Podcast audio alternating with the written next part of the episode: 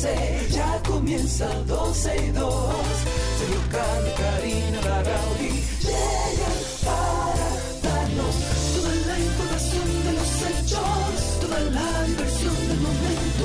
Todo, todo, todo, todo lo que quieres está en 12 y 2.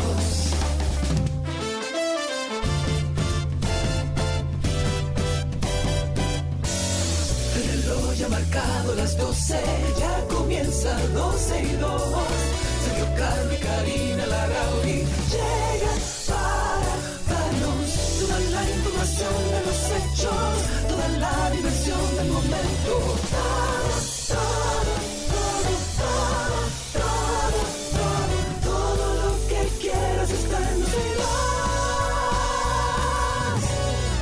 Bienvenidos a 12 y 2. Estamos en este espacio ya listos para llevar toda la información que acostumbramos desde ahora y hasta las 2.30 de la tarde. Karina Larrauri desde su casa, Sergio Carlo desde la suya y todo nuestro equipo compartiendo ya con ustedes a través de la 91.3, a través de Twitter Spaces, que recuerden tenemos un regalo para todos aquellos que nos sintonicen y nos escuchen a través de Twitter Spaces. ¿Cómo lo hacen? Vayan a Twitter, busquen ¿Cómo nuestra cuenta. hacen? Yo, Yo no, no sé, pero le voy a explicar.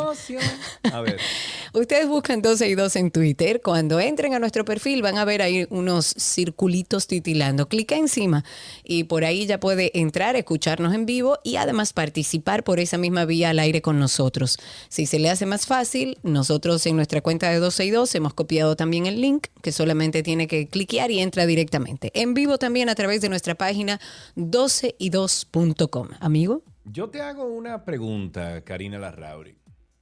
¿De dónde tú sacas la palabra titilar? Sé que existe. pero- Titilar. Sí, Yo titilar. no sé. Yo honestamente no sé. O eso es un slang que tú utilizas de que titilando. No lo sé. Es una palabra que...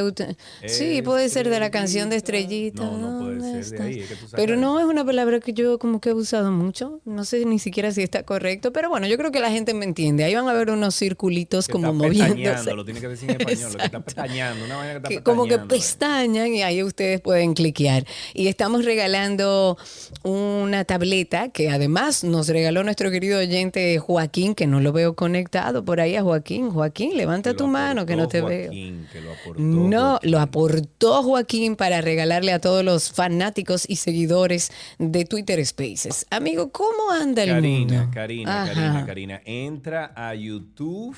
Ya estamos en YouTube de nuevo. Yo me tomé la semana pasada para mí y por eso no salimos en YouTube. Pero ya estamos en YouTube. Pueden entrar ahora mismo. Te mandé la invitación para que entres. Arregla tu cámara. Eh, ¿Qué es lo que te pasa hoy? Tú no. No.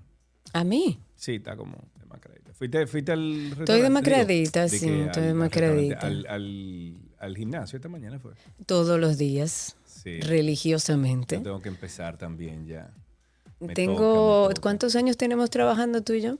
Eh, tenemos mucho. Muchos tenemos mucho años. trabajando mucho. sí, y desde que te conozco, Sí. estás diciendo lo mismo. No, eso no es verdad. Yo dejé el gimnasio hace como cinco meses, Karina, por la Tú vas un de- mes y para, y va otro mes y vuelve y Bueno, para, amor, después si te tú- duele no sé qué Si cosa. tú estuvieras entonces en la situación que yo he estado en estos últimos días excusas, de mi vida, excusas, entonces- solo excusas son No, esos. pero ya, ya me voy a activar, me voy a activar. Como que debe sepa. Yes. Bueno, ahí estoy entrando a YouTube. Ustedes pueden también entrar buscándonos como 12 y 2 o mm, estoy oscura, bastante oscura en el día de hoy. Voy a ver. No, está bien. tú Ok, estás bien. ok. Sí, sí, sí. Estamos en YouTube como 12 y 2. Todavía estamos afinando algunas cosas. Dios mío, qué desgreñe. Mira, estamos afinando. Que la palabra titilar existe y que quiere decir justo lo que Karina dice. Muchas Celso gracias. Guerrero sa- saluda y dice, back to YouTube. Saludos desde Puerto Plata, Burdo Plata, Richard. Burdo plata. Eh, José Antonio dice, saludos Sergio y Karina. La doctora Natalia dice, welcome back. Eh, Karina Hermosa, como siempre. Richard Bautista dice a través de YouTube. Señores, ya estamos ahí en YouTube, perdónenme. Pero es que Karina y yo nos hemos dividido las tareas al momento de salir al aire. Y como yo me tomé la semana pasada para hacer algunos movimientos, pues entonces eh, ha sido interesante esto. Y además, darle las gracias a todos los amigos que en Punta Cana, eh, cada vez que me ven en algún sitio, me dicen, escucho 12 y 2. Gracias por eso. La emisora, nosotros, todo el equipo, Karina, yo, todos, se lo agradecemos muchísimo. Definitivamente. Estoy tratando de entender por qué yo no te veo en cámara en StreamYard. Eh, por- mm, qué raro, porque estamos los dos en cámara ahí. Yo no te veo. Sí, ahorita lo resolvemos. Mientras tanto, hay muchas cosas que comentar. Uf, ¿Para uf. qué es esa brocha que tengo? Para pintar, Para limpiar. señores. Sergio, mira, yo te aconsejaría que antes de tener hijos te mediques, que vayas a un psiquiatra, que le explique tu situación para que tu hijo no tenga que sufrir las consecuencias. Bueno, vamos a empezar, señores. Vamos a empezar. Hoy es lunes, hay muchas cosas que comentar. Yo no sé si tú me permites un espacio de tiempo para yo abordar un tema eh, que, bueno, uno ha querido manejarlo por las vías correctas, pero que cuando ya llega a un punto donde las mismas eh, autoridades, las instituciones que están llamadas a intervenir, eh, no, no le da respuesta a un grupo de 200 familias. Eh, y tengo que hablar del caso del residencial Isabel Villas. El residencial Isabel Villas es, un, es una comunidad en Arroyo Hondo, un poco alejado, retirado de, de la ciudad, un lugar que yo creo que hay pocos en República Dominicana, con la, con la arbolización que tiene y lo que se ha logrado en un proyecto tan hermoso como este. ¿Qué pasa? De un tiempo para acá hay dos figuras dentro de nuestra comunidad, dos residentes, que por alguna razón que nosotros no entendemos, porque cabe decir que ninguno de los que estamos involucrados de alguna manera, porque hemos tratado de dar la cara por nuestra comunidad, entendemos cuál es el fin de dos personajes con nombre Rodolfo Minaya Rancier y Francisco Manuel La Sala. Son dos vecinos de nuestra comunidad que por alguna razón a través de terrorismo legal, porque uno de ellos, Francisco Manuel La Sala, es abogado, han hecho de esta comunidad un caos ¿Y qué es lo que donde pasa? todo el mundo vive en Porque- angustia. Porque recuerdo hace, qué sé yo, cuatro meses atrás o cinco meses atrás, que precisamente se estaba hablando de un caso legal que estaba sobrellevando, eh, eh, ¿cómo se llama? Eh, Dios mío, eh, ¿cómo se llama la comunidad? La, Isa- Eh, eh, Isabel Villas. la Isabel, exacto, Isabel Villas. Villas. Incluso yo, tú no estabas ese día en, ese, en el programa,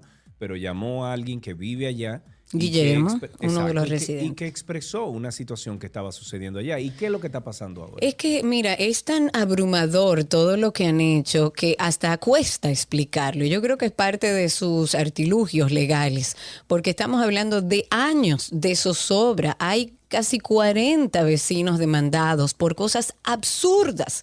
Gente seria, trabajadora, honesta y que, se ha, y que ha decidido venir a vivir a un residencial como este simplemente porque anda buscando paz. Y se ha encontrado con dos figuras que nosotros honestamente quisiéramos entender cuál es el propósito de estas dos personas porque no lo entendemos. Ellos quieren apropiarse de la junta de vecinos, ellos han embargado cuentas, ellos han demandado a más de 40 vecinos y todo esto se hace en, en- la justicia. ¿Cómo es posible que la justicia, y miren que nosotros como, como comunitarios de ese espacio hemos ido a todos lados, al ayuntamiento, al defensor del pueblo, a altas instancias de la justicia, hemos ido a todos lados.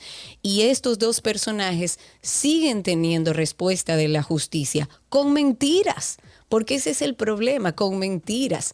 ¿Cuál puede ser la razón? No lo entendemos. Hemos pensado en muchas cosas, problemas de salud mental, hemos pensado a lo mejor en que es un tema de tierras, donde incluso puede haber grupos económicos envueltos, porque ellos hablan de que tienen 380 títulos dentro de este residencial donde viven 200 familias.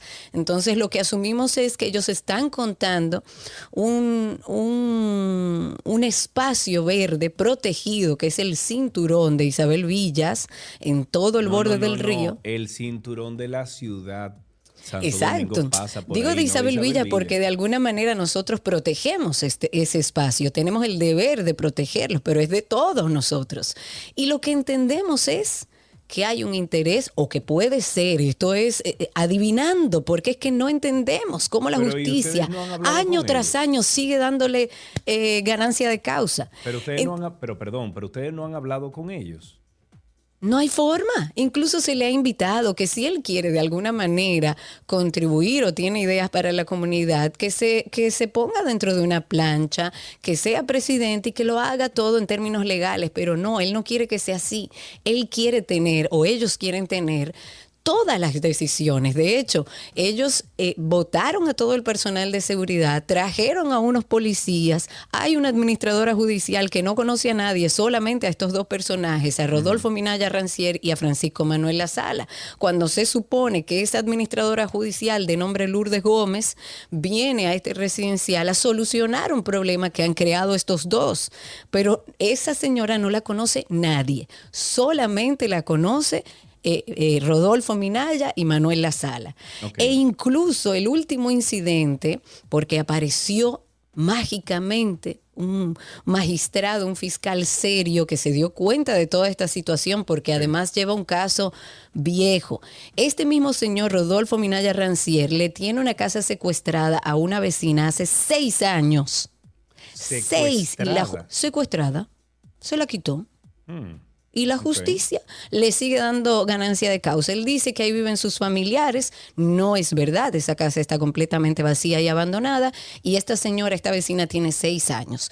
Aparece Gerinaldo Contreras, que hay que decirlo públicamente, porque es de los pocos que hemos podido nosotros encontrar serio dentro del sistema de justicia que ha dicho, no, pero espérate que, que hay una situación. Y a él los, eh, lo están recusando ahora diciendo que él ha venido aquí con violencia al residencial, lo cual no es cierto. La administradora judicial envió incluso a la Policía Nacional cuando un grupo de vecinos grandes, como cien, ciento y pico de vecinos, decidieron reunirse, oigan bien, reunirse, no asamblea ni nada, reunirse en un espacio privado. Y ella mandó a la policía, hasta, hasta nos dijeron que tenían bombas para los revoltosos. Señores, esto parece una ah, película de ficción. Pero qué rareza todo esto. ¿No te parece raro? Por eso es que yo pienso que ahí tienen que haber algunos intereses relacionados a tierras.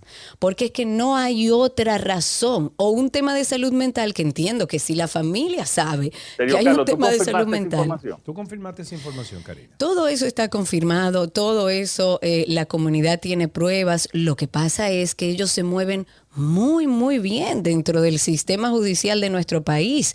Y cualquier persona, oigan bien, el mismo fiscal Gerinaldo Contreras dijo que a él lo llamaron y le dijeron que uno de esos vecinos le había dicho que tenía un cheque en blanco para él. Que eso oh, asumimos nosotros que, es lo mismo que ha hecho con Lourdes Gómez. O sea que además parece que están en un plan de que, de, de, ¿cómo se llama eso? De corrupción, de de, pagar, de soborno. Es que no hay otra forma. ¿Cómo dentro del sistema judicial le dan aquiescencia, le dan respuesta y ganancia de causa a cosas que no tienen sentido? Lo último es la acusación al fiscal Gerinaldo Contreras. Dicen que llegó con violencia, que muestren las pruebas. Dicen que ha hecho, hecho estafa procesal, que muestren las pruebas. Dicen que la directiva anterior estafó, robó, desfalcó las cuentas de Isabel Villas, que muestren las pruebas.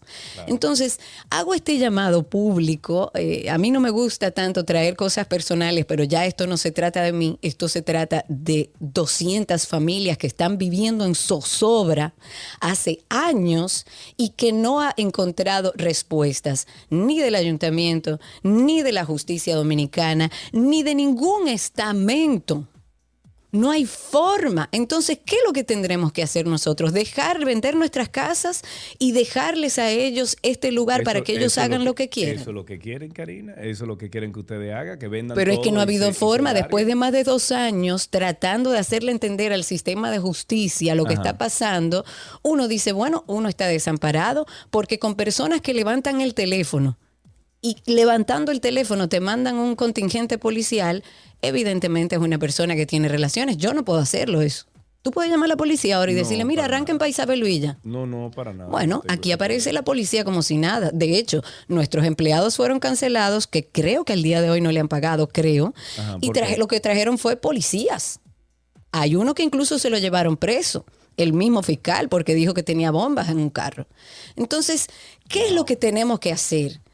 ¿Qué es lo que tenemos que hacer para que la justicia se dé cuenta de lo que está pasando, para que las entidades que están llamadas a proteger a los ciudadanos en situaciones como esta presten atención y busquen soluciones. Yo no sé qué va a pasar, yo no sé qué va a suceder, pero lo lastimoso sería que después de nosotros tener más de dos años tratando de buscar respuestas a esta situación, ocurra una desgracia que se va a viralizar y que quizás ahí encontremos alguna respuesta. ¿Ya han habido amenazas? ¿Ya han habido golpes físicos? El señor Francisco Manuel La Sala agredió físicamente a uno de los vecinos. Entonces, estamos esperando una desgracia que se viralice y que entonces la justicia preste sus ojos a ese lado.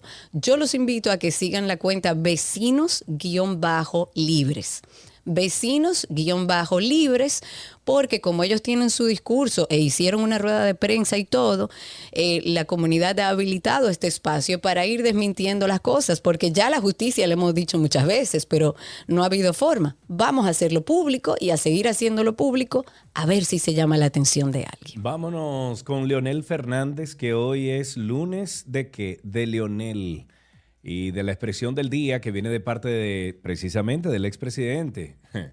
La única competencia de la fuerza del pueblo es Albert Pujols porque da honrones todas las noches. Bravo, señor presidente. Karina, entra a YouTube ahí que eh, tuve que abrir otra conexión. Pero bueno, estas son las declaraciones que fueron ofrecidas por eh, durante la juramentación de decenas de personas en la provincia del Ceibo, donde aseguró eh, Leonel Fernández que jamás había visto una manifestación tan grande fuera de campaña. Dijo que al día de hoy la fuerza del pueblo es la fuerza política dominante que se enseñorea por el horizonte político de la República Dominicana. También Leonel, como eh, también es conocido como León, indicó que su partido nació como una criatura prematura, ya que nadie los esperaba, y explicó que al nacer lo declararon muerto. Hoy les digo, entonces dice, hoy les digo que sí nacimos muertos. Nuestros adversarios cometieron un error porque no nos enterraron exclamó el funcionario, aclaró que esto hizo que surgiera una voz que dice, Fuerza del pueblo, levántate y anda porque así han acontecido ya que su partido hoy en día es la fuerza dominante. Eso no es verdad, señores, por Dios. Pero eso no es verdad. Ni el PLD tampoco. Vamos a dar seguimiento a un tema de interés nacional y es el triste caso de Manuel Taveras Duncan, el expresidente de la Dirección Nacional de Control de Drogas, el vicealmirante retirado Félix Alburquerque Comprés, acusado de quitarle la vida a este comunicador Manuel Taveras Duncan, realizó múltiples disparos en contra de la víctima y su amigo, no logrando impactarlo al primer intento. Señala, esto es parte del expediente que fue instrumentado por el Ministerio Público para solicitar medida de coerción. Pues bueno, este vicealmirante, ex presidente de la Dirección Nacional de control de drogas cuando no logra su cometido con los varios disparos que hizo, ya que tanto Duncan como su amigo salieron corriendo, de hecho se ve parte en un video que anda circulando, pues el imputado abordó su vehículo y persiguió a Manuel Duncan. Viéndose frustrado, y en esta parte cito parte del expediente, dice, viéndose frustrado por no lograr matar con los múltiples disparos realizados a la víctima en ese instante, aborda nuevamente su vehículo para perseguirlo. El expediente además narra que Duncan logró esconderse detrás de una banca de lotería que está ubicada ahí mismo, próximo al negocio donde estaban. Sin embargo, y eso se ve parte en un video, el imputado Félix Alburquerque Comprés lo encontró y procedió a desmontarse de su vehículo, le realizó un disparo en el tórax e inmediatamente, cuando él cae al pavimento, le hace otra. Hoy se aplazó para el 31 de agosto. Yo, yo, quiero que analicemos algo, qué es lo que está pasando ahí en Rico Hot Dog, porque en esa esquina precisamente de la Bolívar, eh, esa es la Rómulo Bertancourt con Núñez de Cáceres, ahí se han producido ya varios eventos. Lo que pasa es que no, no, creo que sea culpa del negocio para nada. No, no, no, para nada. Estoy hablando, de, estoy hablando de ese quinita caliente. no, lo que pasa es que eso es un negocio que está abierto 24 horas. Sí. Entonces tú sales de cualquier lado a las 3 de la mañana, ya te bebiste tus tragos y terminas en ese lugar y bueno, la gran mayoría anda alcoholizado ya a esa hora, tristemente. El 31 de agosto ya entenderemos qué va a pasar para el conocimiento de coerción contra este asesino, Félix Alburqueque. Bueno, el numerito del día de hoy, señores y señores, 31% de jubilados estadounidenses. Atiende ahí. El numerito del día es 31%. Este porcentaje está dispuesto a trabajar nuevamente si la inflación sigue consumiendo sus ahorros. La inflación permanece como una de las principales preocupaciones de los estadounidenses en estos días, porque según el último Workforce Monitor de la American Staffing Association, las, sus siglas eh, se dicen AS a ver, ASA demostró que más de 3 de cada 10 jubilados dicen que estarían motivados para reincorporarse a la fuerza laboral si la inflación continúa consumiendo sus ahorros. Además de esta inflación, el papel del seguro del Seguro Social también fue lo más importante para muchos jubilados, con un 25% que dijo que estarían motivados para reincorporarse a la fuerza laboral si el Seguro Social ya no le cubriera sus gastos. El 39% de los jubilados citó el Seguro Social como su principal fuente de ingresos, eh, mientras que el 33% mencionó los planes de jubilación como las cuentas y pensiones 401 o el 401k que es tan famoso en el sistema económico de los Estados Unidos. Y para finalizar, algo curioso, es una noticia que anda circulando hace ya varios días y, se trata de la primera ministra de Finlandia, ella se llama Sana Marin, una de las líderes además más jóvenes del mundo. Ella ha sido duramente criticada por unos videos que la muestran bailando y cantando en una fiesta. Oh, pero señores, eh, dejen que esa mujer cante y baile. Eh, bueno, esta filtración de, estas imágenes han eh, generado muchas reacciones políticas en su contra. Incluso hubo eh, personas que le pidieron que se hiciera pruebas toxicológicas. Y oh, igual que, yo con el CBD, así.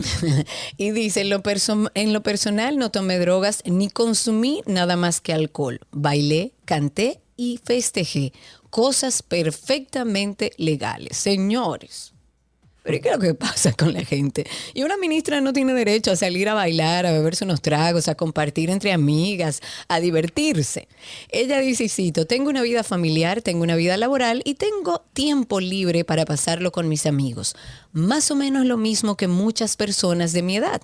Marín se molestó, evidentemente, esta primera ministra por la difusión de estos videos, porque pertenecen a su vida privada. Dijo que aunque es primera ministra, también es una persona normal, con derecho a divertirse. Y es verdad. Señores, pero así no, por Dios, de por Dios, por Dios. Mira, escuché el After Dark de esta semana. Uy, está muy bueno. Sí, sobre el grooming. Em, me parece, me parece que es una muy buena eh, forma de empezar esta conversación con sus hijos. Por favor, si usted tiene tiempo, vaya por Karina y Sergio After Dark. Usted nos puede conseguir en cualquiera de las plataformas de podcast. Nos busca como Karina Larrauri o Sergio Carlo, Karina Larrauri o Sergio Carlo. Y si no, si usted no sabe lo que es un podcast, básicamente usted va a Google y ahí pone entonces Sergio Carlo Podcast, Karina Larrauri Podcast y voilà. Ahí usted va ya a pertenecer a este equipo de personas que estamos en Karina y Sergio After Dark. Escuchemos esto. After Dark.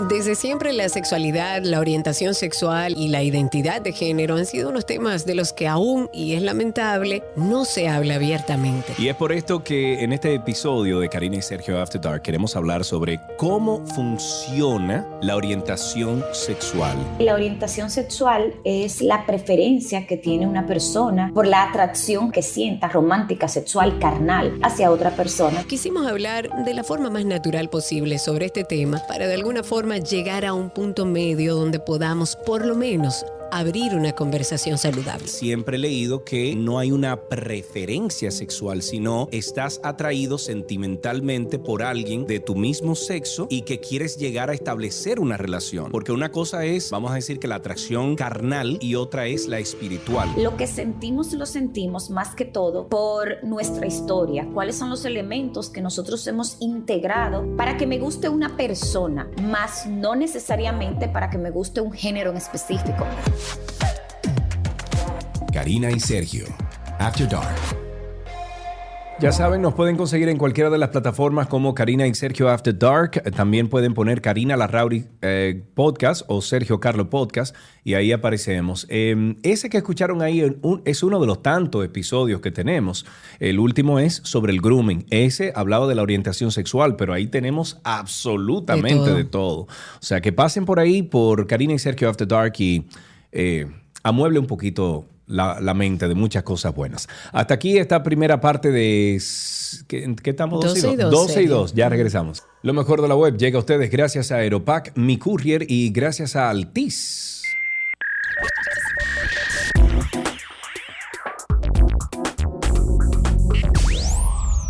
Estamos en lo mejor de la web aquí en 12 y 2 y nos vamos con... ¡Ay, Karina Larrauri! ¿Tú viste anoche eh, la cuestión de los dragones?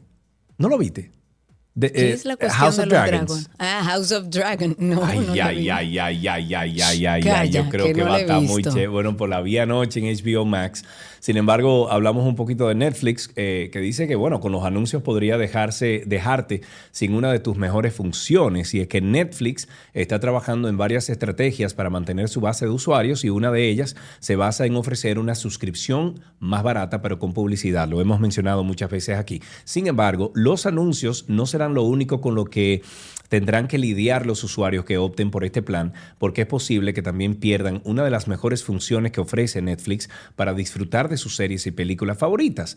No solo se confirma que los usuarios no podrán saltarse la publicidad, o sea que usted tiene que chuparse la publicidad, y que los controles de reproducción estarán bloqueados durante los anuncios, sino que también revela que una de las funciones premium dejará de estar disponible Em, en este tipo de suscripción. El plan de suscripción con anuncios prescindirá de la función de descargas. Y lo veo bien. Lo sí, veo, yo también. Sí, lo veo bien, lo veo bien. O sea, eh, usted si está eh, consumiendo algo más barato o lo que sea, usted tiene que adecuarse a lo que ofrezca ese paquete. Son paquetes y punto. Exacto. Son Exacto. Bueno, usted tendrá entonces que decir adiós a, adiós a esas descargas de los episodios de sus series favoritas o de las películas que te quedaron pendientes eh, por verla offline. Entonces no lo podrás hacer y punto. Exacto.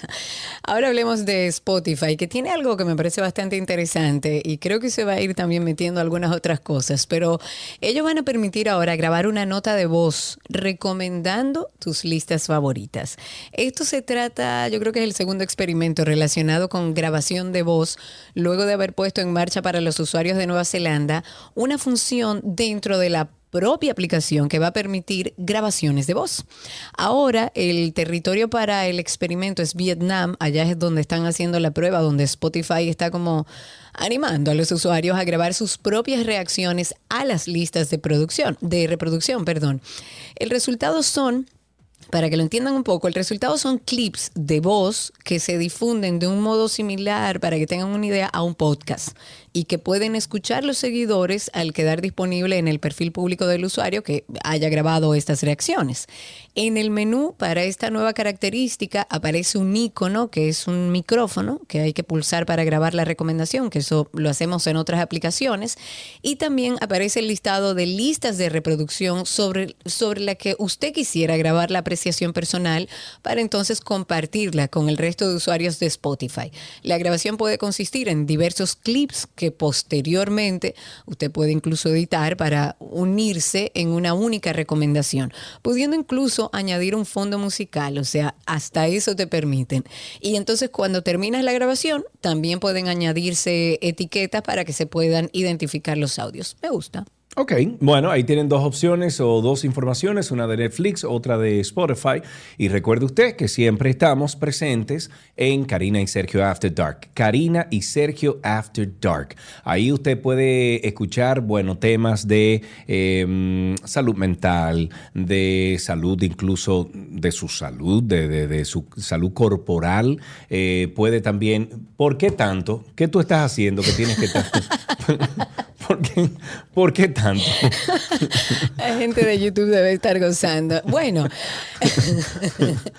la realidad es que estaba tratando de grabar en mi botonera la promoción del último episodio, que a mí me parece, eh, yo creo que neurálgico, importantísimo, que un padre, una madre se siente incluso con sus hijos a escuchar este episodio. Es un episodio que puede escuchar con su preadolescente, con su adolescente, abrir una conversación y abrir la puerta para que en medio de cualquier situación, en este caso del grooming, que se hace de manera digital y se refiere a temas de abuso sexual, su hijo esté preparado. Escuche la promo, pero vaya directamente a nuestro podcast de Karina y Sergio After Dark y la recomendación es escúchelo con sus hijos. Con el paso de horas en las pantallas, los niños y los jóvenes se exponen a muchísimos riesgos propios de la vida digital. Yo creo que ese es el tema entre todas las madres y todos los padres de esta época. Grooming, ¿qué es? El grooming es cuando una persona mayor de 5 años de edad, de nivel cronológico, aborda a un menor de edad, niño, niña o adolescente, y empieza un proceso de seducción para obtener favores sexuales. Y a pesar de que tenemos que hablar que hay beneficios en el Internet, también tiene una capacidad de interconectividad, o sea, su mal uso también conlleva a una serie de amenazas virtuales. La tecnología nos ayuda a mantenernos cerca, pero de personas que ya conocemos.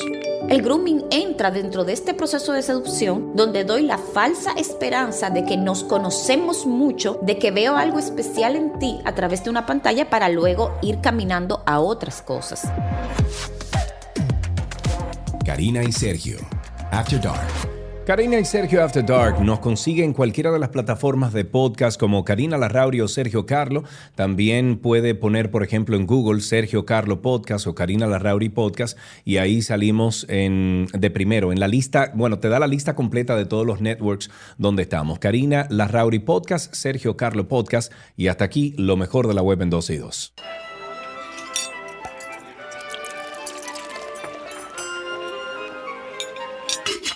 Hola, la me A comida de Gabriela, pues que encima, Hola, Gabs. Hola, Gaby. Y Gaby, otra. ¡Yay! Hola, ¿cómo están? Gabriela Reginato está con nosotros desde La Romana.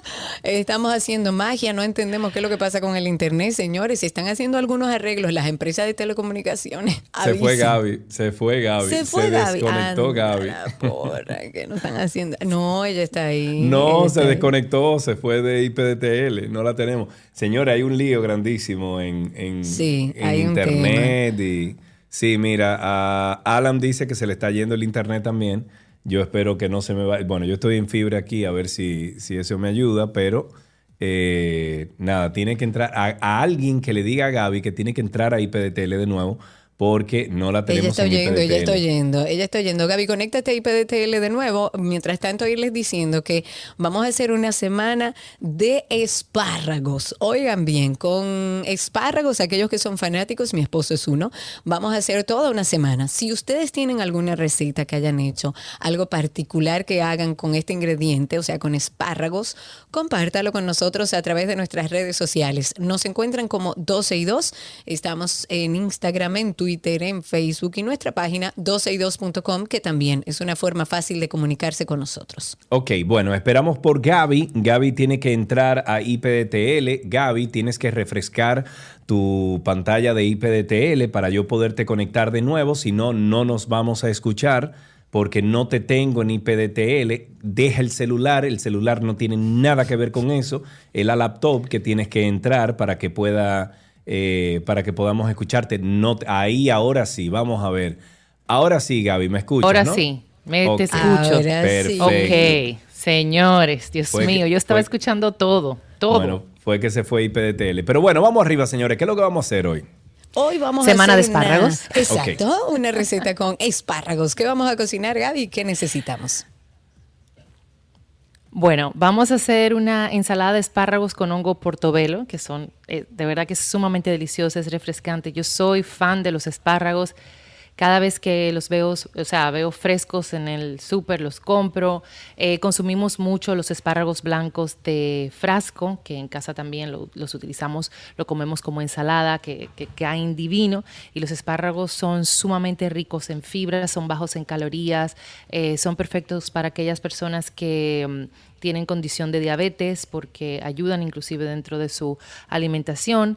Eh, tienen un componente que tengo que acordarme cómo se llama, que nos, que nos hace cuando vayamos al baño tener un olor en la orina bastante fuerte, o sea, ya uno sabe cuando comió espárrago, cuando va al baño, es, inevitable ocultar que uno comió espárragos.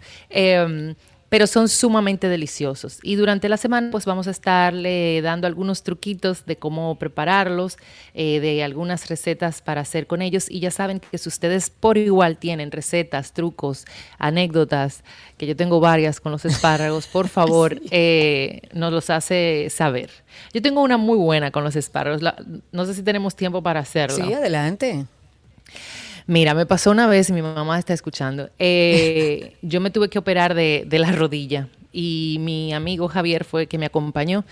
¿Qué pasa? Que a mí me pusieron una epidural para la, para la anestesia eh, y resulta que hubo un liqueo de eh, líquido cefalorraqueico en mí y entonces a mí se me provocó un dolor.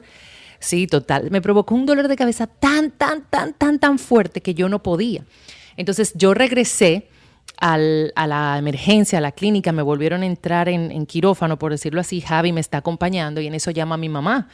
Entonces eh, le dice Javi, sí, aquí estoy con Gaby nuevamente en emergencia, la vamos a entrar al quirófano porque tiene mucho dolor de cabeza. Y mi mamá dice, ah, ok, ah, mira, ah, ok. Pues dile a Gabriela que salió en el periódico que los espárragos están a dos por uno para que no se olvide de comprarlos. Y y yo como que, ¿what? Yo veo que Javi se queda, dice, sí, Laura, sí, sí, claro. Y tranca. Y me dice él, ah, tu mamá dice que, por cierto, los espárragos están en dos por uno para que pases a comprar. Dios mío, yo muriéndome con este dolor de cabeza de mi mamá que vaya y compre los espárragos. Por Dios. Bueno, pues esa es una de las tantas. Tomando en cuenta eh, iniciar semana, vamos a comenzar con esta riquísima ensalada de espárragos y portobelo que se los recomiendo como guarnición de una rica carne o hasta como plato único para estos días que todavía nos quedan de verano y de mucho calor. Necesitamos cuatro hongos portobelo, un paquete de espárragos verdes frescos, estos traen alrededor entre 20 24 espárragos. Si son de los finitos, si son de los más gruesecitos, pues alrededor de 12 unidades. Dos tazas de tomate cherry que vamos a cortar por la mitad, media taza de queso feta eh, desmenuzado o cortado en cubos. Vamos a necesitar cuatro cucharadas de aceite de oliva, dos cucharadas de zumo de limón, una y media cucharadita de ajo en polvo, una cucharadita de perejil liso picadito, dos cucharaditas de orégano seco, una cucharadita de sal y una cucharadita de pimienta. Con todo eso lo que vamos a hacer es, teniendo en cuenta que, tenemos los hongos portobelo, vamos a retirar de la parte del tallo, ¿ya? Mi mamá me manda risas, nada más. Ella sabe muy bien de lo que yo estoy hablando. vamos a retirar los tallos eh, y los del, de los portobelos y vamos a limpiar bien. Recuerden que los hongos no se lavan, se limpian. Hay una técnica de cómo hacerlo. Es con un papel húmedo, usted comienza a limpiar toda la capucha del, hongo y a retirar el exceso de tierra que tenga. Vamos a cortar en tiras y entonces en una sartén vamos a colocar un poco de aceite de oliva y vamos a cocinarlos a fuego medio. Es importante que el sartén esté bien caliente para sellar los hongos y que no se queden mojados. Es decir, que, tratemos de secar los hongos lo mejor posible y esto es a base de calor, calor, calor. Eh, la sartén bien caliente y dejamos los hongos que se sellen bien, bien, bien por un lado y entonces luego eh, damos la vuelta y lo vamos a retirar del sartén. Si todavía usted ve que sus hongos tienen, eh, están con agua, húmedos, pues colóquelo sobre una bandeja con papel absorbente para que termine de drenarse y así su ensalada no se moja, o sea, no, no tiene agua porque andamos buscando una ensalada relativamente seca. Entonces vamos a tener los hongos ya reservados eh, y entonces vamos a agregar otro poco de aceite de oliva a la sartén y vamos a cocinar nuestros eh, espárragos. Los espárragos hay diferentes formas de cómo hacerlo, lo puedes blanquear en agua, lo puedes cocinar directamente, que te tomará más tiempo. Yo lo que hago es que corto los espárragos, es importante tener en cuenta que el espárrago es un tallito y la parte de, la parte de abajo es bien fibrosa. Entonces, la idea de dónde saber que, dónde vamos a cortar los espárragos es cuando tomamos un espárrago y lo, lo, bueno, para los que están en, exacto, para los que están en... En, en YouTube es más se llama donde estamos? En YouTube, exactamente. Eh, vamos a hacerle esto. y donde se rompe, ahí es, o sea, es donde se corta la fibra. Y después puedes hacer el proceso manual o con un cuchillo. Más o menos también uno visual, ya cuando trabaja mucho los espárragos, sabe dónde va a cortar y dónde está la fibra. Entonces yo los envuelvo en un papel absorbente y, y, los llevo a micro por 30 segundos. Y aquí hago un blanqueo y es más fácil luego cocinarlo en, directamente en el hilo, en la plancha. O en la sartén que estamos utilizando. Entonces vamos a saltear los eh, espárragos por igual y entonces dejamos todo ya listo y reservado. Vamos a incorporar, vamos a mezclar los hongos con los espárragos, vamos a agregar los tomates cortados por mitad y los vamos entonces a aderezar con limón y vamos a mezclar suavemente. Aparte vamos a preparar un pequeño aderezo. En un recipiente vamos a mezclar la sal con la pimienta, el orégano, el ajo en polvo, el perejil y entonces se lo vamos a agregar perdón, vamos a agregárselo a los vegetales y vamos a mezclar bien. Ya al momento de servir colocamos el queso feta por arriba y como te decía, es una ensalada muy refrescante en el sentido de que eh, aunque puedes comer a temperatura ambiente, la puedes comer fría, pero es bastante agradable inclusive para estos tiempos de calor con toda la proteína que tienen los hongos, con toda la parte eh, también que tienen los espárragos a nivel de vitaminas, de, todo lo que tienes, para mí es un plato completo. Ahí tienes eh, proteínas, tienes carbohidratos, tienes de todo que es bueno. Con el queso agregamos otro poquito más de proteína y como les decía, si quieren utilizarlo como una guarnición, va perfecto con alguna carne a la plancha, con un pescado, eh, con mariscos, como, con lo que quiera. Si quiere abundar esta ensalada, pues aparte también puede incorporar eh, pimientos asados, que le va súper rico, o también cebollas que podemos grillar e igualmente añadir a esta ensalada. Servimos a temperatura ambiente y voilà. voilà. Gaby, te tengo un reto. Cuéntame. Tú sabes que Montserrat, nuestra querida Monse, que es oyente del programa, además bastante activa a través de YouTube, estuvo con nosotros al aire y compartió una receta de unos panecillos keto. Y el reto es, prepáralos, Gaby. Yo quiero verlos. Ok. Eh, yo sé que fue el viernes, ¿verdad? Que ella estuvo con nosotros. A mí me dio mucha risa porque yo no, me acordaba que ella iba a estar compartiendo con nosotros. Y yo estaba en Santo Domingo, me llevé el micrófono, me llevé la, la computadora, eh, salí corriendo donde no estaba. Entonces eh, llego a la casa, me conecto y le digo, Cindy, estoy lista. Y me dice ella, no, pero vamos a cerrar. Yo, ¡Ah! ¿verdad? Así que recogí. y parece que es lo que bajé del ascensor, no escuché la receta. Bueno, te vamos a mandar la receta de Monse para que la practiquemos. No, Monse, no te estoy diciendo intensa. Yo amo a la gente intensa. Yo soy intensa. Si no, pregúntale a Sergio. Monse, todo lo contrario. Me encanta tu participación y me encanta que hayas compartido una receta keto con nosotros. Que pueden seguir la cuenta de Keto Familia. Si mal no recuerdo qué era, Monse, corrígeme. Pero vamos a ponerle ese ese, compromiso a Gaby de que trate de preparar esa receta de esos panecillos keto que dio Monse y que comparta el resultado a través de redes sociales. Te puse, ya tú sabes. No, no, perfecto. Monse, mándame la receta por DM y vamos a darle con eso. Vamos a ver qué sucede. ¿Por qué no? Exacto. Eh, corrijo la cuenta, es Keto Familia-RD. Keto Familia-RD. Gaby, muchas gracias. Un beso enorme y nos escuchamos mañana. Así será y hasta aquí nuestra receta del día.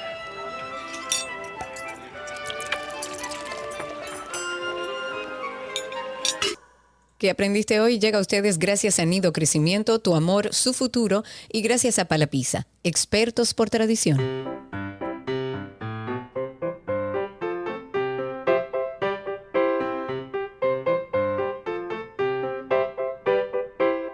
Ahí suena la cancioncita siempre que le dice a nuestros niños que estamos aquí esperando sus llamadas y tengo en la línea a Luna Marí. Qué bonito nombre, Luna Marí.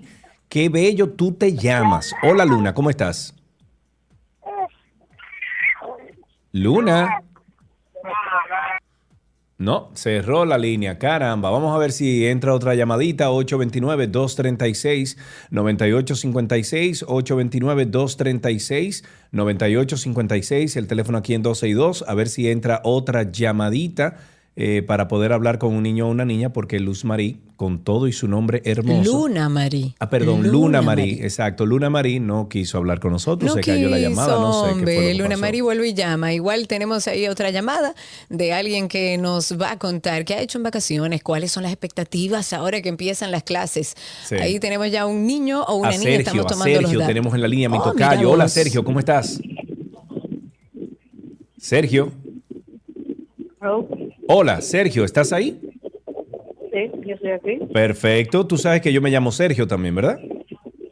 Sí. Ah, pues somos tocayo entonces. ¿Eh? Ok. Eh, Sergio, cuéntame, ¿qué edad tú tienes, amigo? Yo, yo tengo actualmente 10 años. 10 años, excelente. ¿Y cuándo empiezas el colegio, Sergio? No recuerdo bien, pero sé que empieza en septiembre.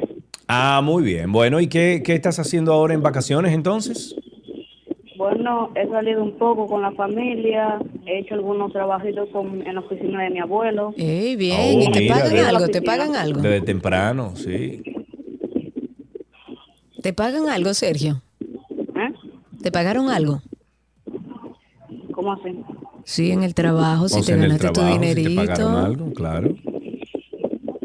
Esperen, que no los escucho bien a, ver, que si te pagaron por tu trabajo en donde estás trabajando. Ah, no, no, me pagan. Yo, es que yo soy nieto de mi abuelo. Ah, ah bueno. Tú eres nieto de Pero por lo menos te compran la comida ahí, ¿verdad? Sí, una comidilla. Ah, una comidilla, una cosa. Ok, está bien. ¿Tú tienes un chiste o algo que quieras compartir con nosotros, Sergio? Ah, sí, yo me sé uno. Adelante. A ver. Ok, entonces, eh, ¿por qué ¿Por qué el policía no puede salir tanto? ¿Por qué eh, el policía no puede salir tanto? Hmm, no sé. No sé. Porque tiene muchas esposas. Wow. Wow. Sergio Carlos, tú wow, wow, wow. Está muy bueno. No quiero decir más nada. Está muy bueno. Okay. ¿qué, ¿Qué aprendiste hoy? Regalitos para Sergio. Gracias por llamar. Oh, Dios.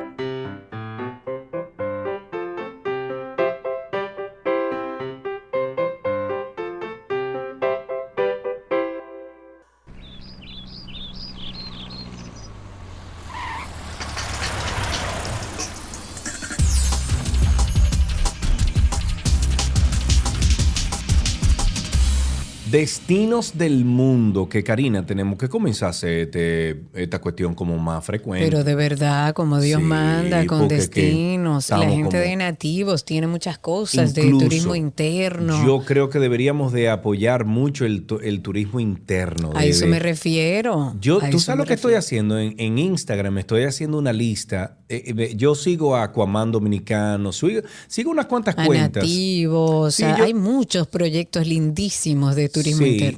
Bueno, yo sigo unas cuantas cuentas y cada vez que veo, por ejemplo, un río, cada vez que veo un arroyo, que veo que me gusta, lo estoy poniendo como lo estoy salvando. Claro, claro. Porque quiero ir, porque quiero ir. O sea que eso eh, hay que hacerlo, señores. Tenemos que comenzar a a, viajar dentro del país. Pero bueno, hablando de destinos, tenemos en la línea a Ricardo Felip. Él es el vicepresidente de Coral Hospitality Corp. Es una corporación de hospitalidad enfocada en la gestión, en el desarrollo, en, en la comercialización de productos hoteleros, gestión de hoteles, rentas vacacionales o alquileres vacacionales, administración de condominios, propiedades, comercialización de clubes y paquetes vacacionales. Y con él estaremos hablando del turismo en general general y de la plataforma Celiter, Celiter con X. Saludos Ricardo, bienvenido, ¿cómo estás? Saludos, Sergio y Karina. ¿Qué tal? Buenas tardes. Encantado de estar con vosotros. sí, Para nosotros un placer este- tenerte aquí. Este y, sobre, rato. y sobre todo que Karina y yo, no sé que si tú sabías, pero Karina y yo nos encanta un viajar en nuestro país y conocer. O sea que estamos y hablando. herramientas como esta hacen eh, eh, de ese proceso que nosotros hemos iniciado hace muchos años algo más fácil. Queremos eh, aprovechar que te tenemos aquí como ex- experto en hotelería y con el conocimiento del destino República Dominicana. ¿Cómo ves tú el crecimiento de la renta de unidades vacacionales en nuestro país? Bueno, mira, eh, Karina, la verdad es que el crecimiento de lo que son las rentas de unidades vacacionales eh, es un fenómeno que viene evolucionando desde hace mucho tiempo eh, a nivel global. Y, yo te diría que incluso a nivel ya particular en República Dominicana, nosotros que empezamos esta división de negocios en el 2008, ya te puedo decir que en esa época empezaban a haber eh, propiedades eh, inmobiliarias con vocación turística y explotación de renta. Eh, obviamente eso ha ido creciendo y evolucionando eh, a los años, hasta punto de que, bueno, un día eh, las estadísticas indican que contamos en República Dominicana con aproximadamente unos 31.000 apartamentos, que representan unas 72.000 habitaciones con esta vocación turística. O sea, como puedes ver, es algo que ya es una realidad en nuestro país. Eh, Sí. O sea, que realmente no, no, podemos, no podemos obviarlo. Es, Claro. una oferta, es una oferta turística que ya tenemos al alcance de la mano de cada uno de los dominicanos y extranjeros que quieren venir a este país a, a disfrutar. Perfecto. Pregunta, eh, ¿ofrece la renta de unidades vacacionales o, o cómo podemos ponerla una al lado de la otra con relación a todo lo que ofrece un todo incluido en República Dominicana? Bueno, la, la realidad es que eh, son dos modelos de negocio totalmente diferentes, Distintos, pero, claro. pero están distintos, pero están llamados a coexistir. O sea, no tienen que verse, no tienen que verse como sustitutivos, sino como complementarios. Además que el todo incluido, el todo incluido que contamos hoy en día en este país, no es el todo incluido que conocíamos de los años 80 o, demás, sino que es un todo, es un producto mucho más elaborado, mucho más sofisticado. Contamos con una gastronomía con muchísimas amenidades dispuestas para los, para los turistas, eh, más piscinas. Pero por otro lado, tú tienes lo que es la renta vacacional, que, que quizás no te, no te obliga a permanecer en un, en un sitio eh, todo el tiempo, sino que te permite conocer los alrededores, conocer la gastronomía de la zona, conocer diferentes regiones. O sea, tú puedes estar en Samaná hoy, pasarte cuatro o cinco días, Claro. luego ir a Juan Dolio, ir a Montecristi, ir a Claro. Punta Cana y conocer un poco más eh, qué es lo que quizás lo diferencia principalmente de lo que es el modelo todo incluido. Claro, el modelo todo incluido tiene el beneficio de aquellos que, que nos visitan que desde su salida o su contratación ya ellos saben lo que le va a costar, digamos, el viaje en su completo. Claro. Claro. Eh, la renta vacacional les permite, digamos, ser un poquito más libres eh, y disfrutar un poco más de lo, lo que es autóctono de la, de la zona. Muy bien. Y, y hablando de, de, o sea, desde el punto de vista de inversionista, ¿qué ventaja, Ricardo, tiene colocar una unidad, o sea, un inmueble a través de la plataforma eh, Celiter? Bueno, Sergio, mira, la, verdad es que yo te diría que una de las primeras cosas que, que nosotros ofrecemos a alguien que desea, de, desea poner su, unidad vacacional eh, a través de nosotros es que en la comercialización, en lo que es el proceso de venta o renta de, esa unidad, nosotros lo colocamos en, en, en plataformas donde alcanzamos muchos más eh, muchas más agencias, turoperadores y canales electrónicos que tan solo Airbnb, que es, digamos, la más reconocida.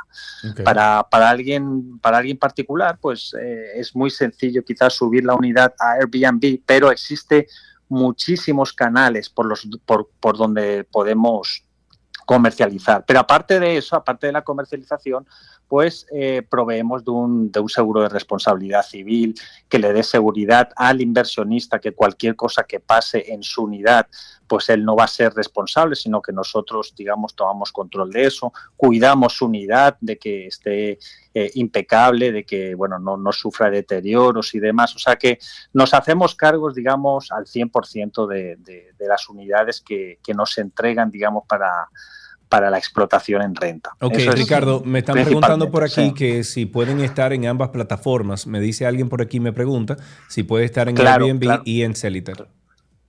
Claro, claro que sí. Bueno, sí, sí lo podemos, sí lo podríamos hacer. Lo que normalmente, lo, lo, que normalmente solicitamos al que quiere, digamos, contratarnos a nosotros y mantener él, por otro lado, el control es que nos tienen que avisar siempre que hay una renta para nosotros entonces no rentarlo en el mismo en la, misma fecha, porque si no pudiera haber una duplicidad y ahí es donde eh, empiezan los problemas, que llegan dos huéspedes a la misma propiedad y eso es lo que nosotros tratamos de evitar, o sea, dar seguridad al huésped también de que está contratando con una empresa seria. No, y de que todo sería, o sea, todo tendría que estar en el mismo canal, por el mismo canal para que no se confundan las cosas.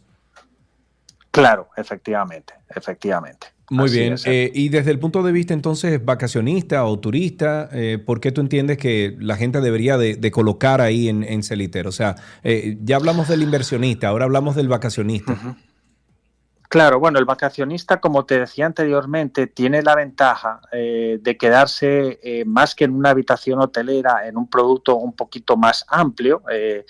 normalmente vienen acompañados con, con una sala, con, con, con una pequeña cocina donde pueden, pues si desean, no, si desean pues desayunar en, en, la misma propiedad, pues pueden hacerlo ahí.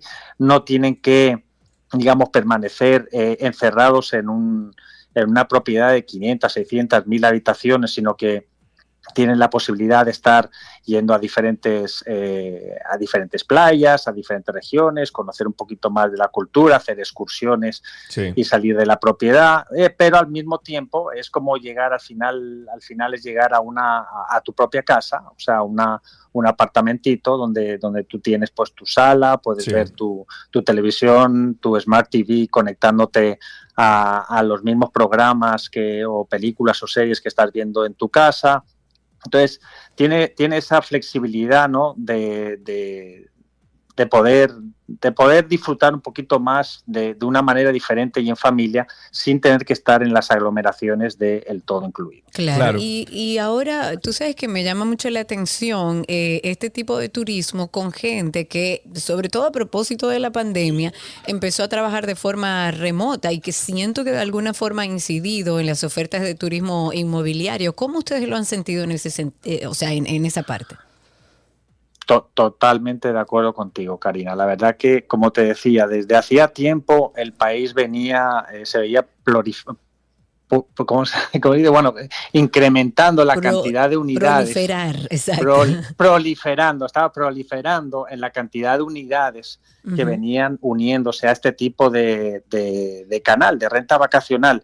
Sin embargo, eh, la verdad es que en la época de pandemia observamos claramente eh, un, un, despegue eh, total de, estas, de, de, de este tipo de, de, este tipo de renta, precisamente porque la gente lo que observó es que podía estar trabajando eh, desde casa con el beneficio de tener una piscina, una playa, poder salir, eh, eh, obviamente todo bajo lo, la seguridad de los protocolos que exigía eh, claro. el gobierno y el Ministerio uh -huh. de Turismo, pero era eh, un estilo de vida eh, envidiable comparado con lamentablemente otros, otros lugares y otros países que tuvieron que quedarse encerrados de manera continua, ¿no? Entonces, la verdad que sí, hemos, eh, hemos visto ese, ese crecimiento.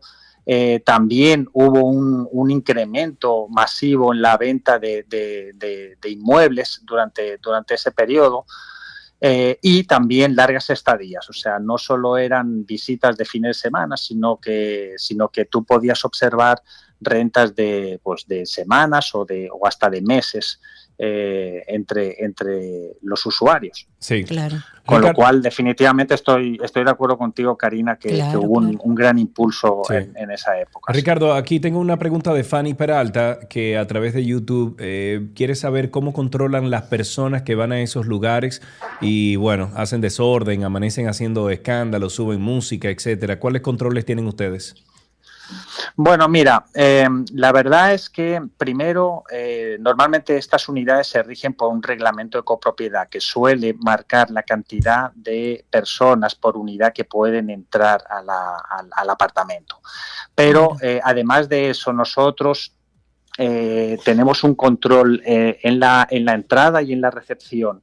Cuando vemos que no es un propietario, entonces tiene que pasar por la recepción para hacer todo lo que es el proceso de, check-in, se le acompaña, se le, se le da un, un documento con las normas eh, y reglamentos de, copropiedad.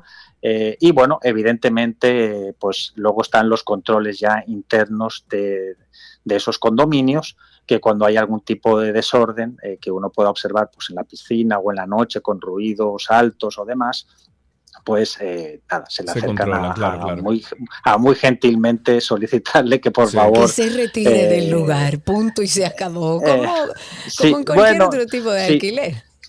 Es, exactamente, si llega, el, si llega el, el extremo, pues se le tendría que solicitar eso, pero bueno, tratam- tratamos de que, de que tengan una experiencia memorable sin tener que llegar a ese, a ese extremo. Esa es la realidad. ¿Y cómo proyecta, eh, proyectas tú, y ya para finalizar, que cierre este año 2022 en el sector turismo, en la parte que ustedes laboran?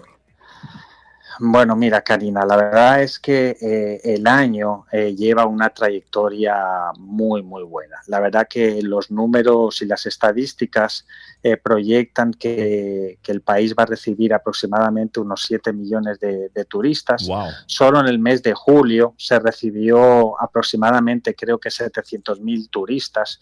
O sea que realmente las cifras son envidiables. O sea, eh, los niveles de ocupación, los niveles de tarifa que se están, que se están recibiendo eh, son muy, muy buenos. Eh, y bueno, la verdad es que somos muy optimistas, esperando que no, que no haya ningún, ninguna ola adicional ni ningún contratiempo eh, que, que, bueno, que, que, que, tronche este, este desarrollo. Sí. Pero yo creo que el año, el año va para República Dominicana desde el punto de vista de turismo va a acabar eh, con unos muy buenos números. O sea que, bueno saberlo. bueno, estamos todos trabajando y apostando para eso. Así que, bueno, ustedes al principio conversaban de que seguían las redes de, de, de, de varios, de varios proyectos y demás. Sí, Les claro. invito a que, a que sigan la, la nuestra. Eh, también apoyo, eh, como ustedes, el, el, el, turismo interno. Creo que durante la pandemia fue uno de los grandes apoyos y yo creo que eso es algo que hay que aplaudir a cada dominicano que apoyó a su país Sí, eh, claro. en el turismo, yendo, yendo y haciendo turismo, turismo interno. Bueno. Así que bueno, vamos a esperar que este año acabe, que así acabe como sea. empezó, Que acabe Así como, sea. como debe terminar. Muchísimas gracias, Ricardo. como debe terminar. Claro que sí. Gracias por esta conversación, Ricardo Felip. Él es el vicepresidente de Coral Hospitality Corp.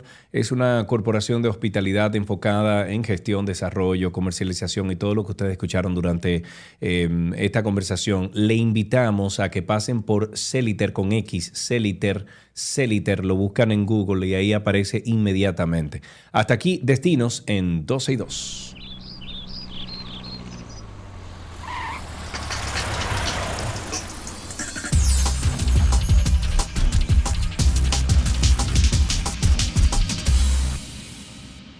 ¿Qué aprendiste hoy? Llega a ustedes gracias a Nido Crecimiento, Tu Amor, Su Futuro y gracias a Pala Pizza, expertos por tradición.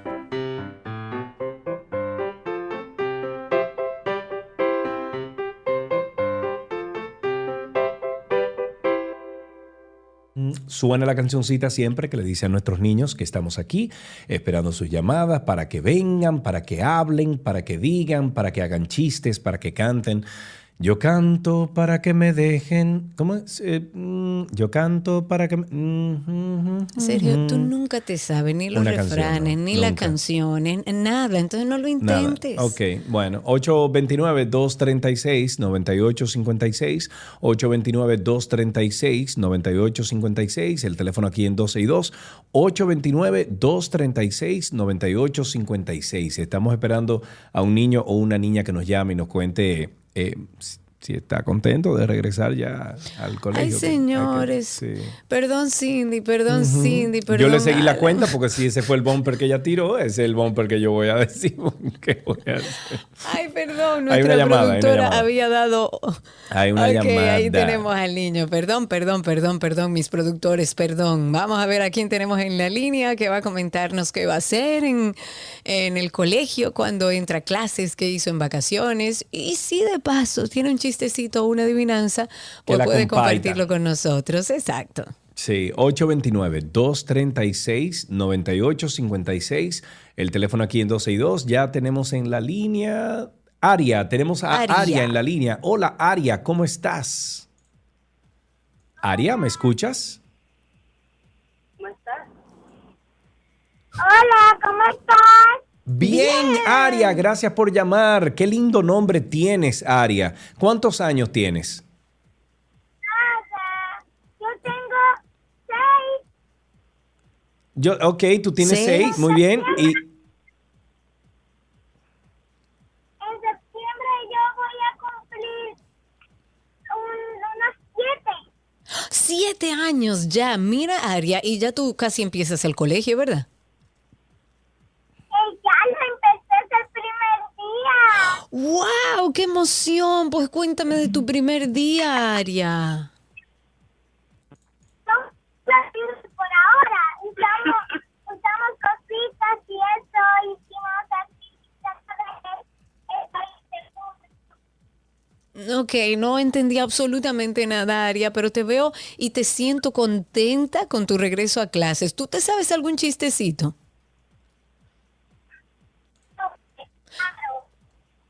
Mm, lamentablemente la comunicación con Aria no está buena, pero gracias Aria por llamar. Tenemos regalitos aquí. Parece que estaban utilizando hands free o estaban perdiendo algo de señal. Pero Aria, muchas gracias. Y aquí tenemos regalitos para ti.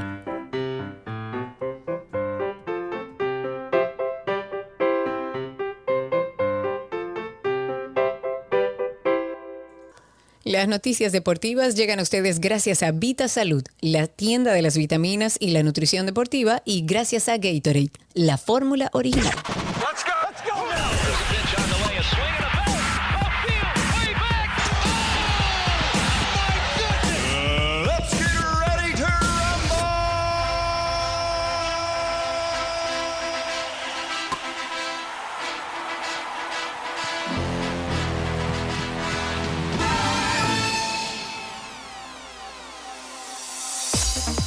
Estamos en deportes aquí en 12 y 2 y dice Cindy que la jagua y la cambucha es lo mismo. En fútbol, el futbolista español Gerard Piqué y su nueva pareja ya no se esconden. Luego de confirmarse el fin de su relación con la cantante y madre de sus hijos Shakira en junio pasado, Piqué apareció en un nuevo evento multitudinario desde el palco con la joven Clara Chia Martí. Los famosos fueron vistos, o bueno, el famoso con ella, porque ella se hace famosa ahora. Eh, fueron vistos en el Summer Fest de Cerdanya entre besos y abrazos y bueno, un cuadro que fue compartido por otros medios como El Gordo y la Flaca, gracias a las fotografías exclusivas obtenidas por el famoso paparazzi español Jordi Martín, que lo cachó ahí, le dijo, míralo ahí. Anta". Míralo ahí. En una Mm. noticia de Taekwondo, el dominicano Bernardo Pie se adjudicó la medalla de oro en la categoría menos 68 kilogramos. Esto luego de vencer al chileno Ignacio Morales en el combate final de la Copa Presidente América que fue celebrada en Florida. Bernardo está registrando un año espectacular. Se recuerda que en mayo este nativo de Bayaguana se alzó también con el oro del Panamericano de Punta Cana y también conquistó el primer lugar en el abierto celebrado para la misma fecha, en el mismo escenario del Hotel Barceló Bávaro. Bueno, en voleibol, las vigentes campeonas de la República Dominicana iniciaron con buen pie la defensa, de su corona al disponer ayer domingo 3-0 al sexteto de Costa Rica en la Copa Panamericana de Voleibol Femenino, que dará plaza para los centroamericanos y los Juegos Panam de Chile. Felicidades. Mira, dice Monse que va a llevar 12 cambuchas al encuentro nuestro para rifarlas. Guárdame una, Monse. Dale, Monse. En una noticia de boxeo, el púgil Alberto La Avispa Puello y Héctor García dieron a la República Dominicana dos títulos de boxeo en una histórica noche el sábado. Esto durante la cartelera escenificada en el Seminole Hard Rock Hotel y Casino en Florida. Puello se convirtió en campeón del mundo en la categoría de, los, de las 140 libras, mientras que García obtuvo el título de la categoría Superpluma, ambos de la Asociación Mundial de Boxeo.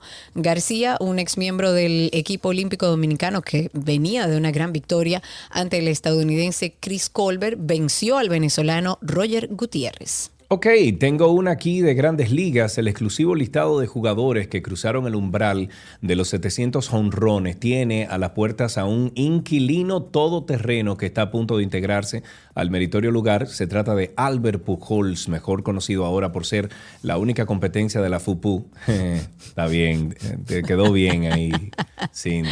Un veterano de 42 años con unos números que desde ya le acercan al Salón de la Fama de Cooperstown de lograr la hazaña. El dominicano, quien está en su anunciada última campaña en las ligas mayores estadounidenses, en el Major League Baseball, por sus siglas en inglés, se uniría a un selecto grupo de jugadores con 700 o más honrones, en el cual el estadounidense Barry Bonds es el máximo acumulador de 762 honrones. En una noticia de la NBA para terminar, la antigua estrella de la NBA, Dennis Rodman, aseguró que planea viajar esta semana a Rusia para negociar la liberación de la jugadora de la NBA, Britney Greener, condenada a nueve años de cárcel por un delito, según Rusia, de tráfico de drogas. Lo que tenía era un lapicito, no es tráfico, es consumo dado caso. Dice, tengo permiso para ir a Rusia para ayudar a esa chica. Voy a intentar ir esta semana, dijo la cadena NBC, el cinco veces campeón de la NBA que se ha destapado como una suerte de diplomático informal luego de visitar en dos ocasiones al líder de Corea del Norte, Kim Jong-un. Tras aquella visita, Corea del Norte liberó al ciudadano estadounidense Kenneth Bae, un misionero que fue condenado en el 2013 a 15 años de prisión y cuya liberación Rodman está convencido de que participó tras una carta pidiendo clemencia a Kim. Señores, hay mucho tema que usted tiene que ir a escuchar a Karina y Sergio After Dark. El más reciente trata del grooming, a raíz de este caso de Andrés Castillo, el actor Andrés Castillo y la niña de 14 años, pues quisimos eh, hablar sobre este tema. Escuchen ustedes. Con el paso de horas en las pantallas, los niños y los jóvenes se exponen a muchísimos riesgos propios de la vida digital. Yo creo que ese es el tema entre todas las madres y todos los padres de esta época. Grooming, ¿qué es? El grooming es cuando una persona mayor de 5 años de edad, de nivel cronológico, aborda a un menor de edad, niño, niña o adolescente, y empieza un proceso de seducción para obtener favores sexuales. Y a pesar de que tenemos que hablar que hay beneficios en el Internet, también tiene una capacidad de interconectividad, o sea, su mal uso también conlleva a una serie de amenazas virtuales. La tecnología nos ayuda a mantener tenernos cerca, pero de personas que ya conocemos. El grooming entra dentro de este proceso de seducción donde doy la falsa esperanza de que nos conocemos mucho, de que veo algo especial en ti a través de una pantalla para luego ir caminando a otras cosas. Karina y Sergio, After Dark. Karina y Sergio After Dark está en todas las plataformas de podcast. Nos buscan como Karina Larrauri o Sergio Carlo. Eh, también pueden hacerlo en YouTube. En YouTube, no mentira. Lo pueden hacer ahí en, Google. Eh, ponen ahí Karina Larrauri Podcast o Sergio Carlo Podcast e inmediatamente sale la lista de todos los networks donde estamos. Mientras tanto, hasta aquí, Deportes en 12 y 2.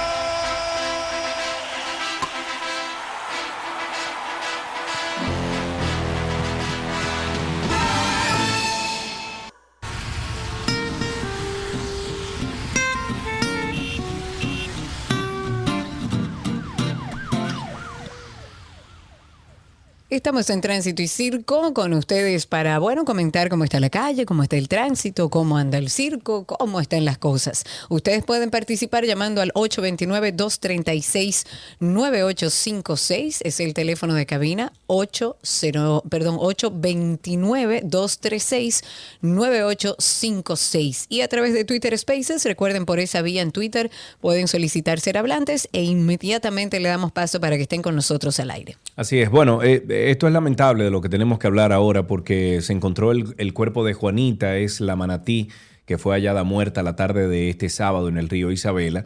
Fue trasladada anoche al Acuario Nacional, donde se le, ya le realizan la necropsia para determinar las causas de su muerte. Y tenemos en línea al fotoperiodista ambiental Marvin del Cid y a Rita Sellares eh, de Fundemar para que nos cuenten los detalles de esta triste noticia. Chicos, gracias por estar con nosotros al aire. Eh, yo, a mí, conchale, me, me puse muy triste cuando supe la noticia, verdad, sí, claro. definitivamente. Y después de todo lo que han vivido eh, con Juanita para dejarla libre de nuevo, eh, una, una cosa terrible. ¿Cuáles son los aquellas cosas que no sabemos de lo que produjo la muerte de Juanita? Hola, hola Karina, hola Sergio, aquí estábamos con Rita, estamos, precisamente estamos, tuvimos que tristemente interrumpir el Censo Nacional de Manatís que empezamos la semana pasada, tuvimos que interrumpirlo cuando nos enteramos, estábamos buscando manatís en, en Nagua cuando nos llamaron y tuvimos que salir corriendo para, para Santo Domingo a, pues nada, a, a recibir el cuerpo prácticamente y llevarlo al acuario. Eh, todavía no se saben las causas. La- ella murió el, aparentemente en el transcurso del sábado eh, y el domingo en la mañana se realizó la necropsia que prácticamente duró de 8 de la mañana al, al mediodía, donde un equipo pues, multidisciplinario estuvo trabajando tanto de Fundemar, del Acuario y del Ministerio de Medio Ambiente para tomar las muestras. No sabemos que exactamente qué le pasó, lo que sí sabemos fue que no le pasó, que eso es importante mencionarlo. O sea, se ha descartado ya, Marvin, al, al día de hoy la posibilidad de que alguien haya agredido a Juanita, por ejemplo. En este caso Rita te puede explicar mejor. Sí, o sea, en estos momentos se ha, des- se ha descartado la agresión. eh, Ok. Incluso la, la comunidad de, de allá estaba súper dolida con lo que había pasado y se podía eh, sentir ese sufrimiento. También se ha se está descartando el tema de los plásticos, aunque sí tenía basura en, en la En parte su de los cuerpo. intestinos. eh, en su cuerpo sí había, pero estaba muy mezclada con todas las lilas que ella comía. E incluso tenía comida en la boca, o sea, significa que ella estaba comiendo.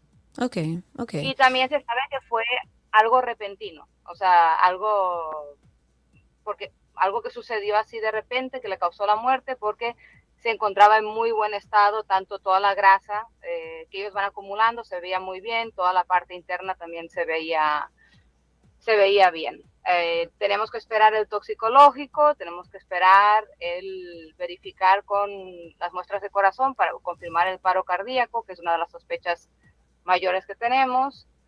Y ya con esa información ya podremos tener una respuesta. Genial. La verdad es que hay dos cosas dentro de esta conversación que hemos tenido. Eh, aunque es triste la noticia, eh, da un poco de esperanza ver que la comunidad estaba dolida por esta situación, que era, eh, era honesto el sentimiento de pérdida, que yo creo que ustedes en gran medida, los que han trabajado en este proyecto, tienen eh, mucha responsabilidad en torno al proceso educativo que se ha llevado para respetar a los manatí y todo lo que han comunicado alrededor de, de la manatí Juanita. Ojalá podamos conversar con ustedes más adelante cuando ya tengan todos los resultados para entender realmente qué pasó con Juanita. Sí, no, seguro. Mira, eso de la educación es importante, porque realmente la- no, fue, no, no fuimos nosotros que educamos a la, a la comunidad, fue la misma Juanita. Cuando ella llegó en noviembre a, a, a los AMA, que se le hacían los monitoreos cada dos semanas, al Ujú. principio preguntábamos a la gente por curiosidad que, que ellos creían que era ese animal cuando lo estaban viendo. Y la gente decía que era un hipopótamo, que era un león marino, nunca decían que era un manatí. Sin embargo, ya a estas alturas del juego todo el mundo sabía que era un manatí, que era un mamífero marino, que comía hierbas, que no mataba, no Claro. atacaba, que era un Claro. animal en peligro de extinción y conocían su historia, de dónde había estado, que había salido del, del acuario y todo eso. Entonces ella se convirtió en una embajadora de su especie en pues el más del Claro. año que estuvo y que viajó desde, desde Valladolid, ¿no? Dio el Claro. viaje hasta el río Sam, donde encontró su hogar. ¿no? Y yo creo que es importante destacar que Juanita nos ha dolido a todos muchísimo porque la conocíamos, porque la teníamos rastreada y porque sabíamos sus movimientos, pero ya van tres muertes de manatí en lo que, en lo que va de año. O sea, el- el- la situación de los manatíes es difícil y complicada no solo aquí, sino también pasa en Cuba, también pasa en Puerto Rico, también pasa en la Florida. Eso es una especie que se encuentra amenazada Claro. y hay que tomar medidas en nuestro sistema para protegerla. Que yo entiendo que, bueno, yo soy la primera dolida con el caso de Juanita, pero ella nos está dando la alarma de que hay que tomar medidas para proteger la especie. Claro, Sí, claro, sí, sí, sí. totalmente. Bueno, muchísimas gracias chicos por tomar este momento y hablar con nosotros. Lo agradecemos muchísimo. Estuvimos conversando con Marvin del CID y Rita Sellares, eh, dándonos los detalles de esta muerte de Juanita, eh, que tanto conocemos nosotros, e- esta manatí que creo que eh, como que se adentró en los corazones de los dominicanos con el- la historia de cómo llegaron, cómo la, la dejaron salir de nuevo a, a libre, bueno, etcétera. Ojalá No, y y que cuidemos esperar- más estos eh, Claro, hermosos animales. Ahora esperar el resultado final, saber realmente cuál fue la razón de la muerte de, de Juanita, pero creo que es una voz de alerta para seguir haciendo conciencia alrededor de la población y el cuidado de esta especie en extinción. Voy a compartir un tuit del día, es un tuit del día de nuestra amiga, quien quiero y respeto mucho, Catherine Hernández. Catherine dice, hacen público certificado médico del vicealmirante Alburquerque, eh, Alburquerque Comprés, quien asesinó a Manuel Duncan. Perdónenme, pero creo que el objeto de revelarlo es intentar justificar lo injustificable. Nada avala que usted le dé dos tiros a un hombre desarmado y ni muestre arrepentimiento.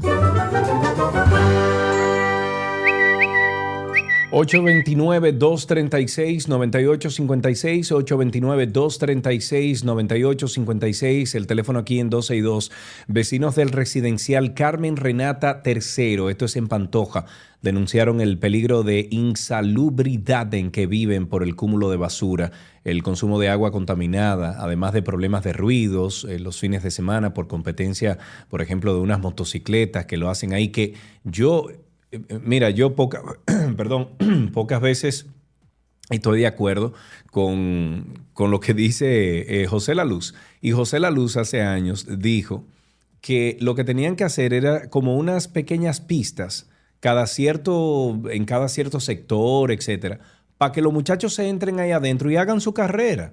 Yo estoy de acuerdo con eso. Pero es ¿eh? que aquí hay un lugar donde usted puede No, ir mi a hacer vida, su pero eso es en casa del demonio allá. No, yo estoy hablando en las comunidades, que se hagan unas pequeñas pistas donde los jóvenes que quieran correr, que bueno, yo soy un amante de la velocidad, Karina, eh, que vayan a ese sitio, se pongan sus cascos, se pongan sus protectores y le den para adelante a los 70, porque lo ponen, yo no sé si tú te has fijado, pero esos 70 y esos 80, motores 80 y 70, lo ponen a pitar de tantas Sí, cosas que le hacen. de todo. Pero caramba, es que, es que no hay seguridad.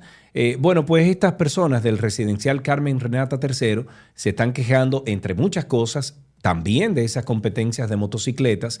En este resi- residencial conviven alrededor de 11 mil personas en unos 4 mil apartamentos y muchos de los propietarios se han mudado y otros alquilaron sus viviendas. Mira, eso parece que es lo que tienen que hacer ustedes en Isabel Villa. Eh, mudarnos, mudarnos todos y dejarle este espacio, este espacio de tierra a lo que se creen dueños. Tenemos ahí una llamada en la línea, está con nosotros Pepe. Hola Pepe, cuéntanos. Pepe. Buenas, buenas tardes, ¿todo bien? Todo, Todo en bajo orden. control, amigo, cuéntanos. Tuve un inconveniente con el- la segunda entidad de recaudación que hay en este país. La primera es Impuestos y Tenis, la segunda es la DGC. Ujú. Ellos están ahí para para recolectar dinero, no para viabilizar, viabilizar el tránsito. En Santiago voy hace un par de domingos atrás, temprano en la mañana, a Autopista Duarte, doblo la Rafael Vidal, y hay un chequeo, yo me paro, eh, los documentos, no hay problema, yo dejo el vehículo incluso hasta encendido, bajo mi ventana, me quito el cinturón para poder reclinarme hacia la gaveta a buscar los documentos. Muchachos, para mí me la pusieron por falta de... ¿no? Eso no es verdad. No, no puede No, ser. eso no es verdad. Eso de que no. yo andaba Oye, cua- di- digo yo, comando, pero es en serio, ¿qué tú me estás hablando? Yo sí que yo digo, mire, yo le voy a decir una cosa. No es por el asunto de, de, de que es de ley. Yo sí he, he sido un maniático con eso. De hecho, el que se monta en mi vehículo, lo primero que yo le digo es ponte el cinturón. Esa frasecita de que te, de que si tu viaje es tan corto que lo que no necesitas cinturón, hazlo a, eh, hazlo a pie. Y le dije a él, digo yo, comando, póngame la multa, estoy perdiendo mi tiempo. No, usted digo, yo sí estoy perdiendo mi tiempo porque yo soy un infractor de la ley usted es la autoridad.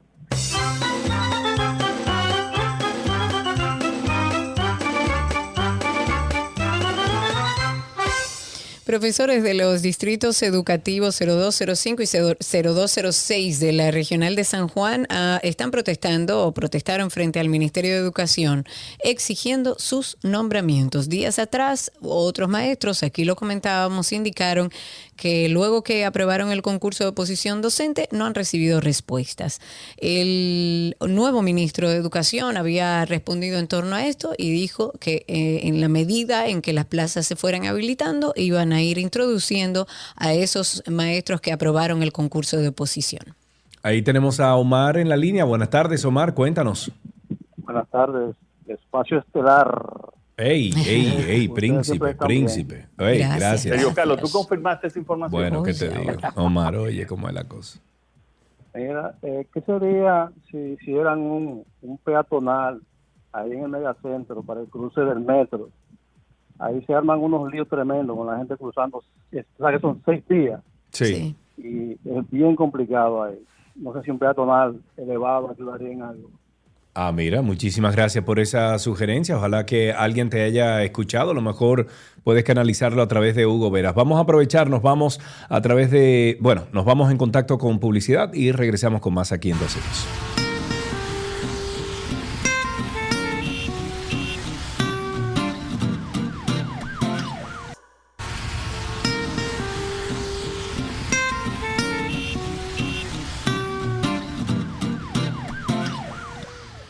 Regresamos a Tránsito y Circo. El teléfono en cabina es 829-236-9856 y a través de Twitter Spaces que ya tenemos ahí a nuestro amigo Luis, el campesino. Cuéntanos, amigo.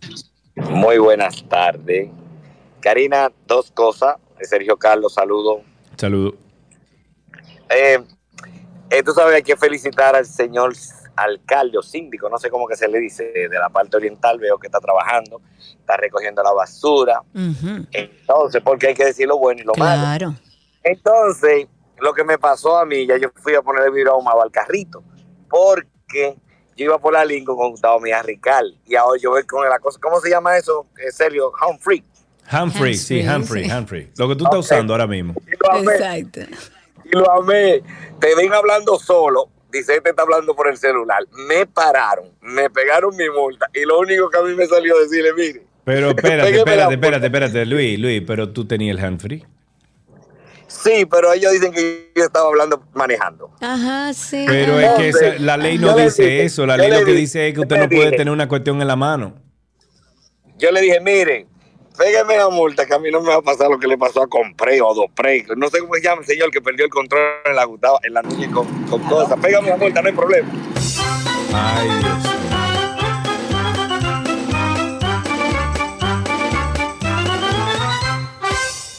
829-236-9856. Eh, se cayó la llamada del viajero. Vuelve y llama viajero. A través de Twitter Spaces tenemos a Patricia con nosotros. Adelante, Patricia, cuéntanos.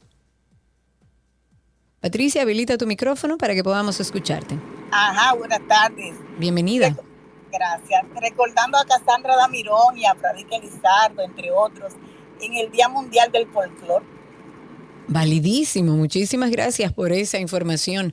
829-236-9856 y a través de Twitter Spaces. Comentar mientras tanto que YouTube ha eliminado dos videos de su plataforma que mostraban a los conductores de Tesla usando a sus propios hijos para realizar pruebas de seguridad del vehículo. No, por Es- Dios. Sí, tú sabes. Ya, pero es que la gente es loca, men. Las pruebas estaban destinadas a demostrar que el piloto automático de Tesla y, y, el software que ellos tienen en beta de conducción autónoma total funcionara. Y los sistemas avanzados de asistencia al conductor del fabricante de automóviles que, bueno, tienen funciones que son de conducción automatizada, ya eso lo sabíamos, pero que no permiten que los automóviles se conduzcan solos y detectarían automáticamente a peatones, a niños y demás. Pero aparentemente en esta prueba involucraron a menores de edad y han tenido que eliminar esos videos de la plataforma. Pero no le hicieron nada a los padres, no le dijeron nada a los padres. No, la verdad es que dentro de la información no se dijo si los padres eran responsables, si iba a haber alguna situación legal, ah, pero aparentemente no. Ok, tenemos al viajero en la línea. Buenas tardes, viajero, adelante. Muchachos, ¿cómo están ustedes? Estamos vivos y sueltos, diga usted. Bueno, mi hermano, gracias a Dios que están sueltos. Bueno, sí. Miren, miren muchachos, Karen, a mano ustedes que tienen denuncia de alguna cosa, no, como diría no, Sergio. No, no, esto ya está a nivel de sociopatía, de locura, de mafia, de grupos económicos. Esto es grande lo que hay aquí. Dios, mira, se están invirtiendo los millones de chanflán eh, reparando la autopista Duarte, la de Sergio, desde Santiago hasta el 9 de la autopista. Duarte. Perfecto, eso está muy bien, pero cuando tú vienes en el kilómetro 28, ahí comienza el vertedero municipal. Yo vivo en el kilómetro 18, señores, mi sector está vuelto a un solo vertedero. La basura no hay quien pueda con ella.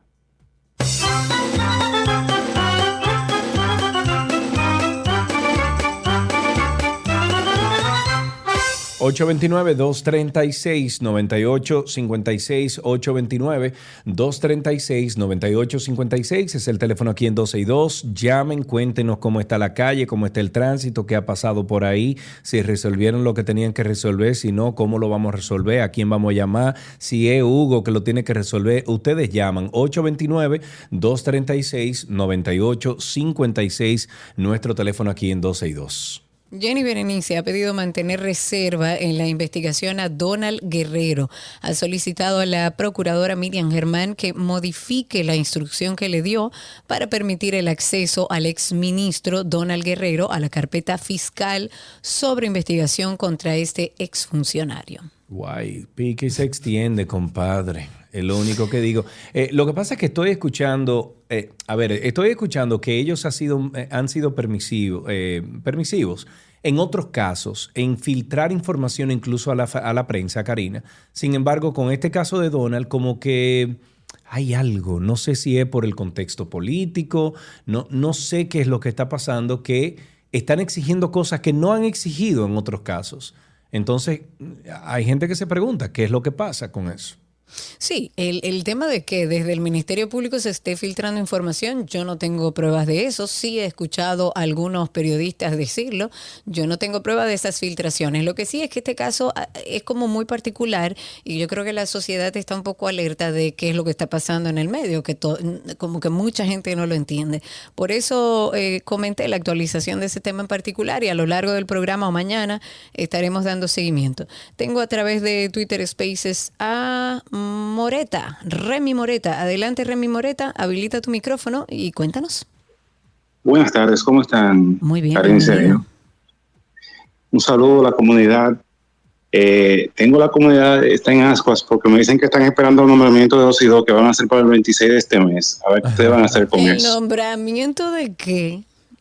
Bueno, de que hay una actividad y van a hacer un nombramiento ese día.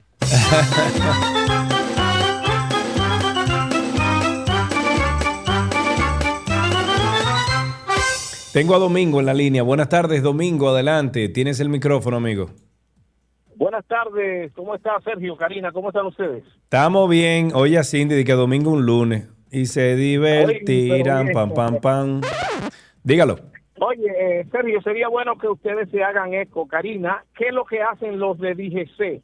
Que hay, sobre todo las jóvenes, la de las jóvenes femeninas, ellas se ponen detrás de un palo de luz, Ajá. una como a tres, como a 40 o 50 metros, y le dicen, mira, mira, Sergio, ese tipo, él va hablando por el celular, y los que están allá cuatro te detienen. Ajá, Eso es donde quiera, Sergio, que está pasando, y Karina. Sí, Miren, señores, es. yo le voy a dar una recomendación y gracias por su llamada. Le voy a dar una recomendación a todas las personas que andan circulando. Venden unas camaritas. Porque parece que hay una disposición por parte del Intran, del DGC, de que pongan multas y punto. Porque, señores, lo que ha pasado en los últimos días es una locura. Yo no quería abordar eh, ningún tema personal, pero a mí me pasó lo mismo. Pero llama a tu primo, a Hugo, y que te No, yo explique no tengo que llamar a nadie, me No. parece arbitrario, yo no firmé la multa, evidentemente, porque tal cual como explica el oyente, parece que una joven, antes de yo cruzar la, eh, la intersección, estaba parada en un semáforo, mi celular, mi carro tiene, o sea, mi carro, yo puedo hablar por handsfree, está todo conectado, yo no necesito el teléfono. Pero en un momento determinado bajé la vista, agarré el teléfono para colocarlo en otro lado porque estaba eh, entre mis piernas y cuando crucé el semáforo, la joven del otro lado me dijo que yo estaba utilizando el teléfono, que tenía el teléfono en la mano, ni siquiera hablando porque ella no me vio hablando. Entonces, yo lo que aconsejo es, yo Mm. estaba muy tranquila porque yo tengo una cámara en mi carro que graba adelante, que graba afuera y adentro con audio. Ajá, ¿y La entonces? recomendación es, Pero espérate, esas pero espérate, pero cuando te pararon, ¿qué dijiste? No, le dije, mira, yo no tengo ningún problema, yo no voy a discutir contigo, yo te estoy diciendo que no, yo tengo un vehículo completamente conectado, le enseñé que tenía el Waze abierto en la pantalla de mi vehículo, le enseñé que mi teléfono estaba conectado a esa pantalla y que yo no tenía por qué levantar el teléfono para nada, que le había puesto la mano a mi celular estando en rojo el semáforo para ubicarlo en otro lugar del, del vehículo. Ella no entendió, ella dijo que yo estaba hablando, que yo agarré el celular, punto y se acabó. Ajá. Entonces yo le dije, pues mira, oye lo que vamos a hacer, ponme la multa. Yo tengo cámaras, ponme la multa, yo no la voy a firmar porque yo no estoy de acuerdo, pero yo no voy a, iba camino a una reunión y no iba a perder tiempo en eso. Entonces mi, mi llamado a Hugo Veras es, sí, hay que poner en control a aquellos que no cumplen la ley de tránsito. Pero no puede ser abusivo. Además, volvemos al mismo tema de que siempre las contravenciones son para el mismo grupo de personas. Porque yo no veo a los agentes de AMED poniendo en línea los carros públicos. Yo no veo a los agentes de AMED poniendo en línea los vehículos pesados llenos de material que andan sin protectores. Oye. Yo no veo a los agentes de AMED poniéndole una contravención a un motorista que se cruza hasta en rojo, que eso debería ser criminal, porque usted está atentando contra la vida de otros. Entonces, vamos a poner cámaras en nuestros carros porque aparentemente la situación a partir de ahora es arbitraria. Punto y se Mm. acabó. Lo que diga la gente Pero llama a tu primo para algo, tú Yo tienes no tu tengo primo que llamar a ahí. nadie. Ah, Y esto no es bueno. una modalidad que ahora la, la impone Hugo Veras. Esto es una modalidad que ha existido siempre. Pero ¿y Lo quién que es que pasa es, Ajá, pero espérate un momentico, entonces, ¿y quién es que está ahora mismo como director de la DGC? Es Hugo. Veras. Ah, por eso entonces, le hago ¿a el quién tú vas a llamado. llamar? ¿A Hugo Veras? Pero es que yo no tengo que llamar a nadie. Mm. Yo tengo mis derechos, los conozco, yo tengo esa grabación y yo nada más tengo que decirle, desmonteme esa multa cuando tenga tiempo. Lo haré. Entonces, mi llamado a Hugo es, Hugo, sí, pongan multas, pero si puedo darte un consejo, es que no empieces por el grupo de dominicanos que la mayoría de veces cumple con las leyes de tránsito. Entra a los, los vehículos públicos, entra a los motoristas, a los que se meten en contravía, dale un chance, chancealos al grupito de siempre. Y no puede ser arbitrario, bajo ningún concepto. Hmm. Ay, Hugo. Caramba. Tenemos una persona ahí en línea, Karina, en a varias Twitter personas. Exacto, a- tengo a Claudio Concepción, le vamos a dar paso brevemente a algunas antes de finalizar. Adelante Claudio, habilita tu micrófono para que podamos escucharte. Gracias, Sergio y Karina. ¿Qué tal? ¿Cómo va todo? Todo en orden. Muy bien. Oigan, ah, ¿existe algo así eh, como lo que regula las bancas de apuestas de lotería? También regule los colmados. O sea, como que en un barrio hay cuatro colmados en la misma calle, uno frente a otro, llegan los camiones de los refrescos, la cerveza y toda la cosa, y para colmo descargan la mercancía del lado de la calle. Totalmente de acuerdo. Eso es un mal terrible que hay en nuestro país. Deberían las empresas que distribuyen las bebidas, la comida y cosas que llevan al supermercado llevar a lo mejor vehículos más pequeños también. Oye, que- a esta. No.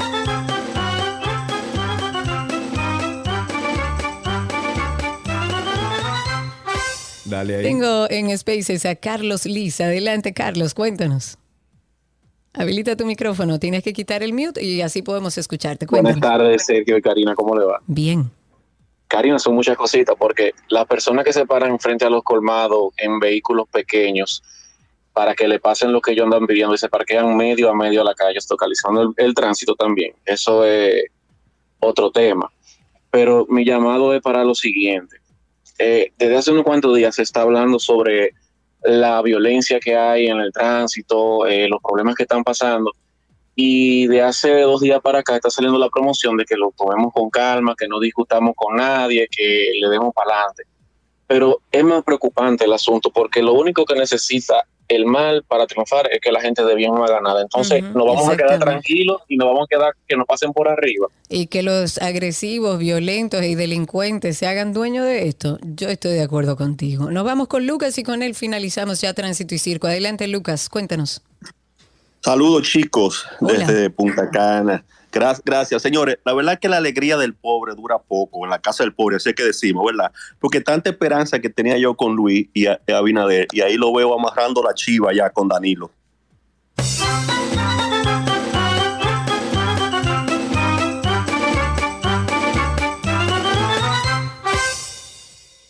Este segmento llegó a ustedes gracias a nuestros amigos de Marion Autos, tu inversión segura en manos expertas.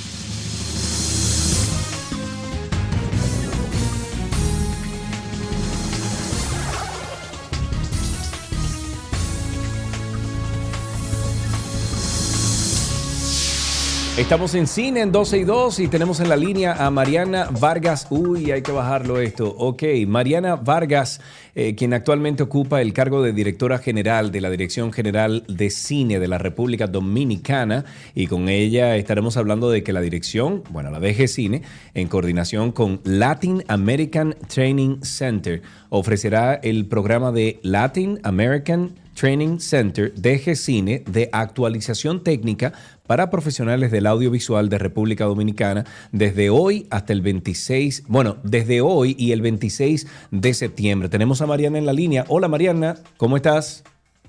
Hola, hola Sergio Carlos, hola Karina, gracias por el espacio. Bueno, para nosotros un placer y sobre todo cuando se trata de aprender cosas nuevas. Claro. ¿De qué se trata esta capacitación? Mira, te cuento, es una serie de 10 capacitaciones que surgen a raíz de un levantamiento sectorial que venimos haciendo ya durante dos años, que lo que arroja son el estado de nuestra industria a nivel del CRU, a nivel cualitativo y cuantitativo. Básicamente, cómo está nuestra industria para poder enfrentar la demanda de las producciones, tanto nacionales como internacionales. A raíz de eso, nosotros hacemos alianzas estratégicas con entes formadores y uno de ellos es precisamente el Latin American Training Center, Ok, que es una ent- entidad con la que el MPA tiene, por ejemplo, relaciones y bueno, con ellos estamos trabajando esos 10 programas. Ok, este programa que se compone de 10 clases, ¿va a ser en línea, va a ser presencial? Eh, ¿Cómo va a ser todo este proceso? Mira, lo bonito de esto es que es en línea, precisamente como la gran parte de nuestro crew ahora mismo está ocupado trabajando, claro, lógico. eh, puede acceder a estos programas a través de, de que sean en línea.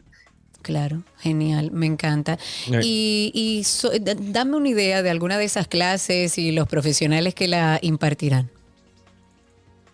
Mira, te cuento, nosotros, como te decía, lo- las clases eh, y los programas en general se sacaron en base a las necesidades y ahí identificamos el área de locaciones, primera asistencia de dirección, continuidad, utilería, coordinación de producción, diseño de sonido, maquillaje de efectos especiales y así. Ok. Y así todos los, lo que instruyen los programas son profesionales muy reconocidos. Sí. Son, son como unos masterclass, se le podría decir, más o menos. Mira, sí, sería, lo más cercano que tenemos es exacto, precisamente son como una especie de masterclasses, pero son más bien para actualización de profesionales que ya tienen algo de experiencia, a eso que realmente le va a servir más aún. ¿Quién tú diría que sería la persona correcta para tomar estas capacitaciones? Y si son abiertas. Mira, son Sí. personas que realmente es para personas que tienen el interés en insertarse ah, en la industria, que realmente saben de, de- por lo menos tienen la base. Por ejemplo, en el caso de locaciones, que han tenido el guito de experiencia en una producción, en la parte de locaciones, o por lo menos en producción en sí, y lo mismo aplica a todos. O sea, es bueno tener algo de base, porque si no, no la va a aprovechar tanto. Ok, perfecto. ¿Y, y son clases abiertas, invitacionales? Co- ¿Cómo la gente que esté interesada va a participar? Mira, si son abiertas, tienen que enviar un correo, hacer el registro en la página de la DGCine. Hay un enlace que, pode- bueno, que pueden acceder a través de nuestras redes sociales o a través de nuestra página, hacer el registro ahí y bueno, le- luego le llegará el correo de confirmación. Ahí lo importante es que, bueno, a- cuando concluya, sale un certificado, pero para poder acceder a la certificación total, deben de haber a- a accedido por lo menos a siete de las diez clases. Ok. Ok, me están pidiendo, déjame ver, Sergio, ¿dónde? Ah, bueno, eh, ¿dónde podemos ver en línea? ¿Dónde podemos entrar? ¿Alguna página web o algo donde podríamos ver ya el detalle de todo esto? Sí, en la página de DGCine, en dgcine.gov.do. Ahí pueden acceder a las informaciones. excelente. Bueno, pues y ahí- obviamente en nuestras redes sociales. Sí, ahí está. Bueno, pues Marian, eh, Mariana, muchísimas gracias por todas estas informaciones. Ya saben ustedes, en la línea estuvimos con Mariana Vargas, quien es actualmente ocupa el cargo de directora general de la Dirección General de Cine de la República Dominicana y hablamos sobre el programa de eh, lo voy a abreviar, LATC, o sea, eso quiere decir Latin American Training Center, junto a la DG Cine, de actualización técnica para profesionales del audiovisual en República Dominicana. Eso es desde hoy hasta el 26 de septiembre. Y tienen la información de DG Cine, ahí pueden entrar en, en redes sociales, DG Cine RD, y pueden averiguar un poquito más. Hasta aquí Cine en 12 y 2.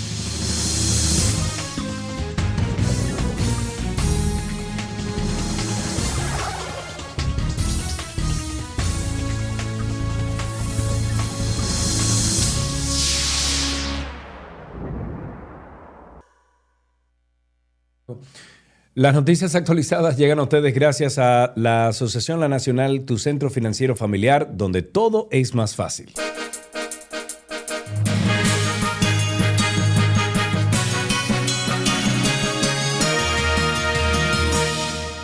Aquí están las noticias. El mayor general José Miguel Soto Jiménez ha advertido el peligro que representa para la República Dominicana el incremento alarmante del contrabando de armas de alto calibre de Estados Unidos hacia Haití, porque puede provocar un éxodo masivo de inmigrantes haitianos hacia territorio dominicano, además de que estas armas sean traficadas hacia este lado de la isla. La reacción de Soto Jiménez surge luego de que la Oficina de Seguridad Nacional de los Estados Unidos informara que los últimos meses ha habido un incremento alarmante del contrabando de armas de alto calibre desde el país norteamericano Haití, representando un peligro para los países del Caribe, principalmente Bueno, República es Dominicana. que yo te voy a decir una cosa, Karina. Ahora mismo una Glock aquí en República Dominicana son 750 mil pesos. Sí, claro. Una Glock, eh, es eh, ¿cómo se llama? Legal. Entonces, ilegal, tú la consigues en 300.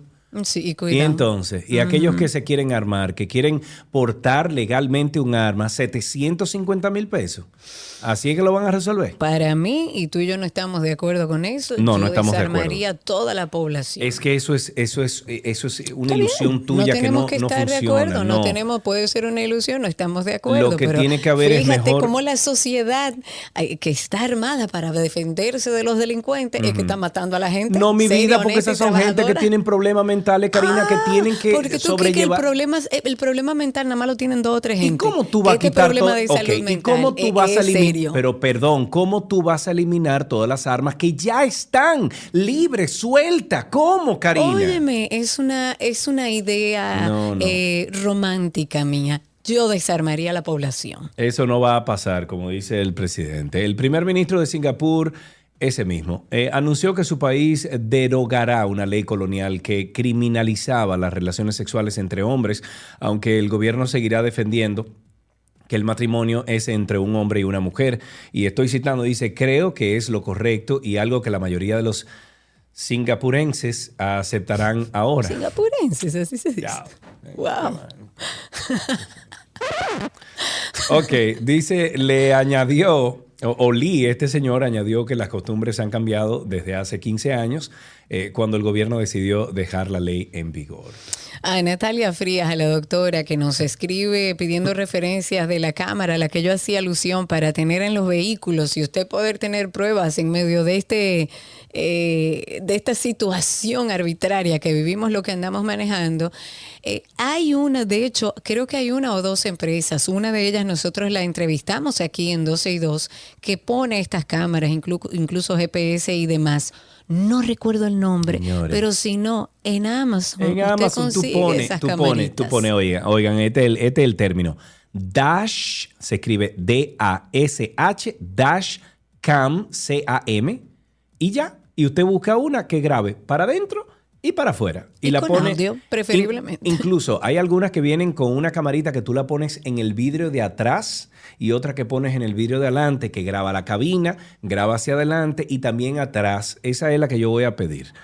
Eh, Exacto, la venden, sí. la venden, la pueden comprar. Si no, eh, vamos a tratar de recordarnos la empresa que aquí en Santo Domingo existía. Me voy con que el ministro de Interior y Policía, Jesús Chu Vázquez, reconoce que la violencia generalizada dispara los niveles de inseguridad en el país al tiempo que defendió las medidas que implementan para enfrentar estos males. Este lunes quedaron instaladas las mesas de trabajo para la reestructuración educativa de la Policía Nacional. Tras una semana sangrienta, las autoridades que dirigen las políticas de seguridad de interior parece tener poco que decir. Mientras el ministro de Interior y Policía defiende las medidas que implementan para contrarrestar la situación, el director de la Policía Nacional prefiere guardar silencio. En otra noticia, el juez Juan Francisco Rodríguez se inhibió, esto en el caso de la muerte del comunicador Manuel Duncan, alegando que en una plaza hizo un comentario sobre el video en el que se ve cómo ocurrió el incidente. Rodríguez dijo que de tener que decidir sobre la solicitud de medida de coerción, ya ese dictamen estaría contaminado. La audiencia fue aplazada, como dijimos al inicio del programa, para el 31 de agosto, a solicitud de las partes del proceso.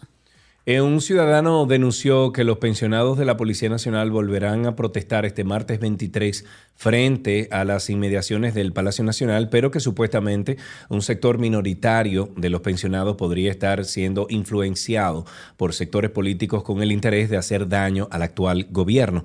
Añadió que los sectores interesados podrían propiciar desorden en el transcurso de la protesta, de manera que se, se vea afectada la imagen de ciertos agentes policiales que son dedicados al servicio de la nación, además la del gobierno y la de la actual dirección de la policía.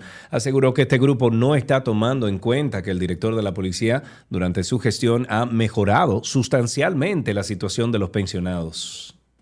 Quiero compartir algunos tweets de que publica Jean Suriel con relación al clima que nos han estado preguntando y dice, así está el Atlántico al inicio de esta semana laboral, una vaguada y tres ondas tropicales, una de ellas vigilada por la posibilidad de desarrollo ciclónico en los próximos días. Esta onda tropical es la número 33, se desplaza por el Atlántico con trayectoria hacia el oeste a 25 kilómetros por hora.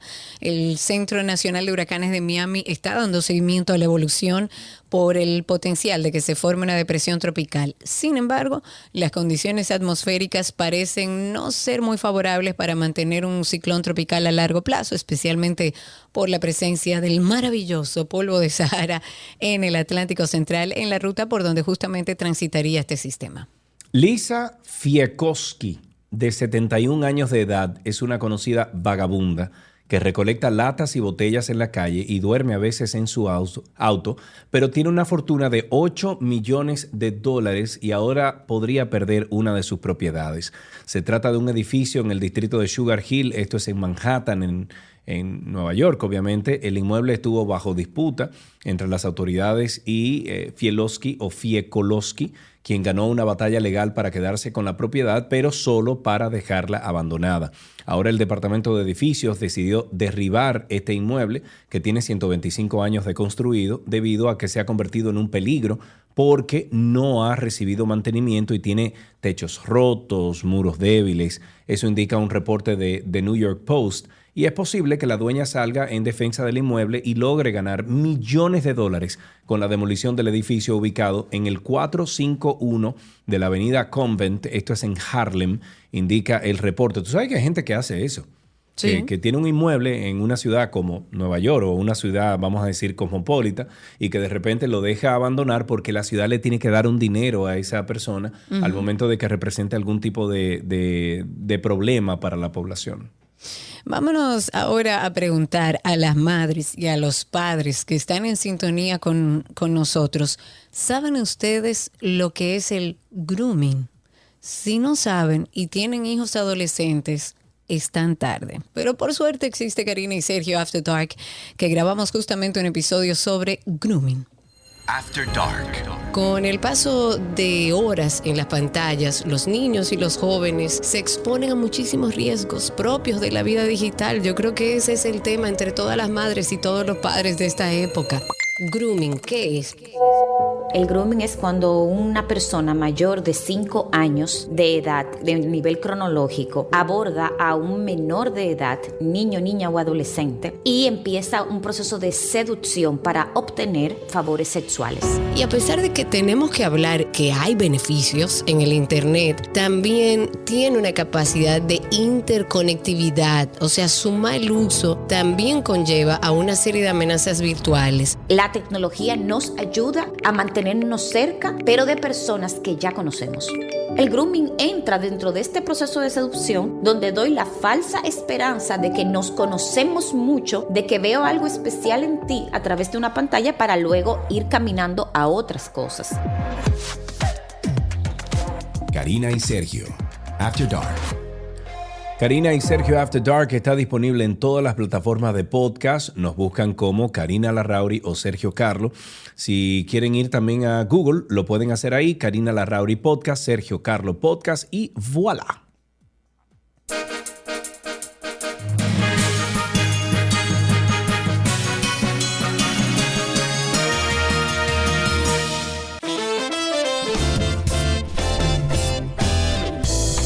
Tiempo de decir hasta mañana, chicos. Gracias por la sintonía. Aquí siempre estamos en vivo de 12 del mediodía a 2.30 de la tarde. Karina Rauri, Sergio Carlo y todo el equipo de 12 y 2. Sí, señor. Sí, señor. Será esta mañana. Gracias por estar con nosotros. Recuerden pasar por nuestro podcast tanto de 12 y 2, si no escuchó todo el programa y quiere escucharlo completo, o también puede pasar por nuestro podcast de Karina y Sergio After Dark. Nos encontramos mañana en este dial 91.3. Bye bye.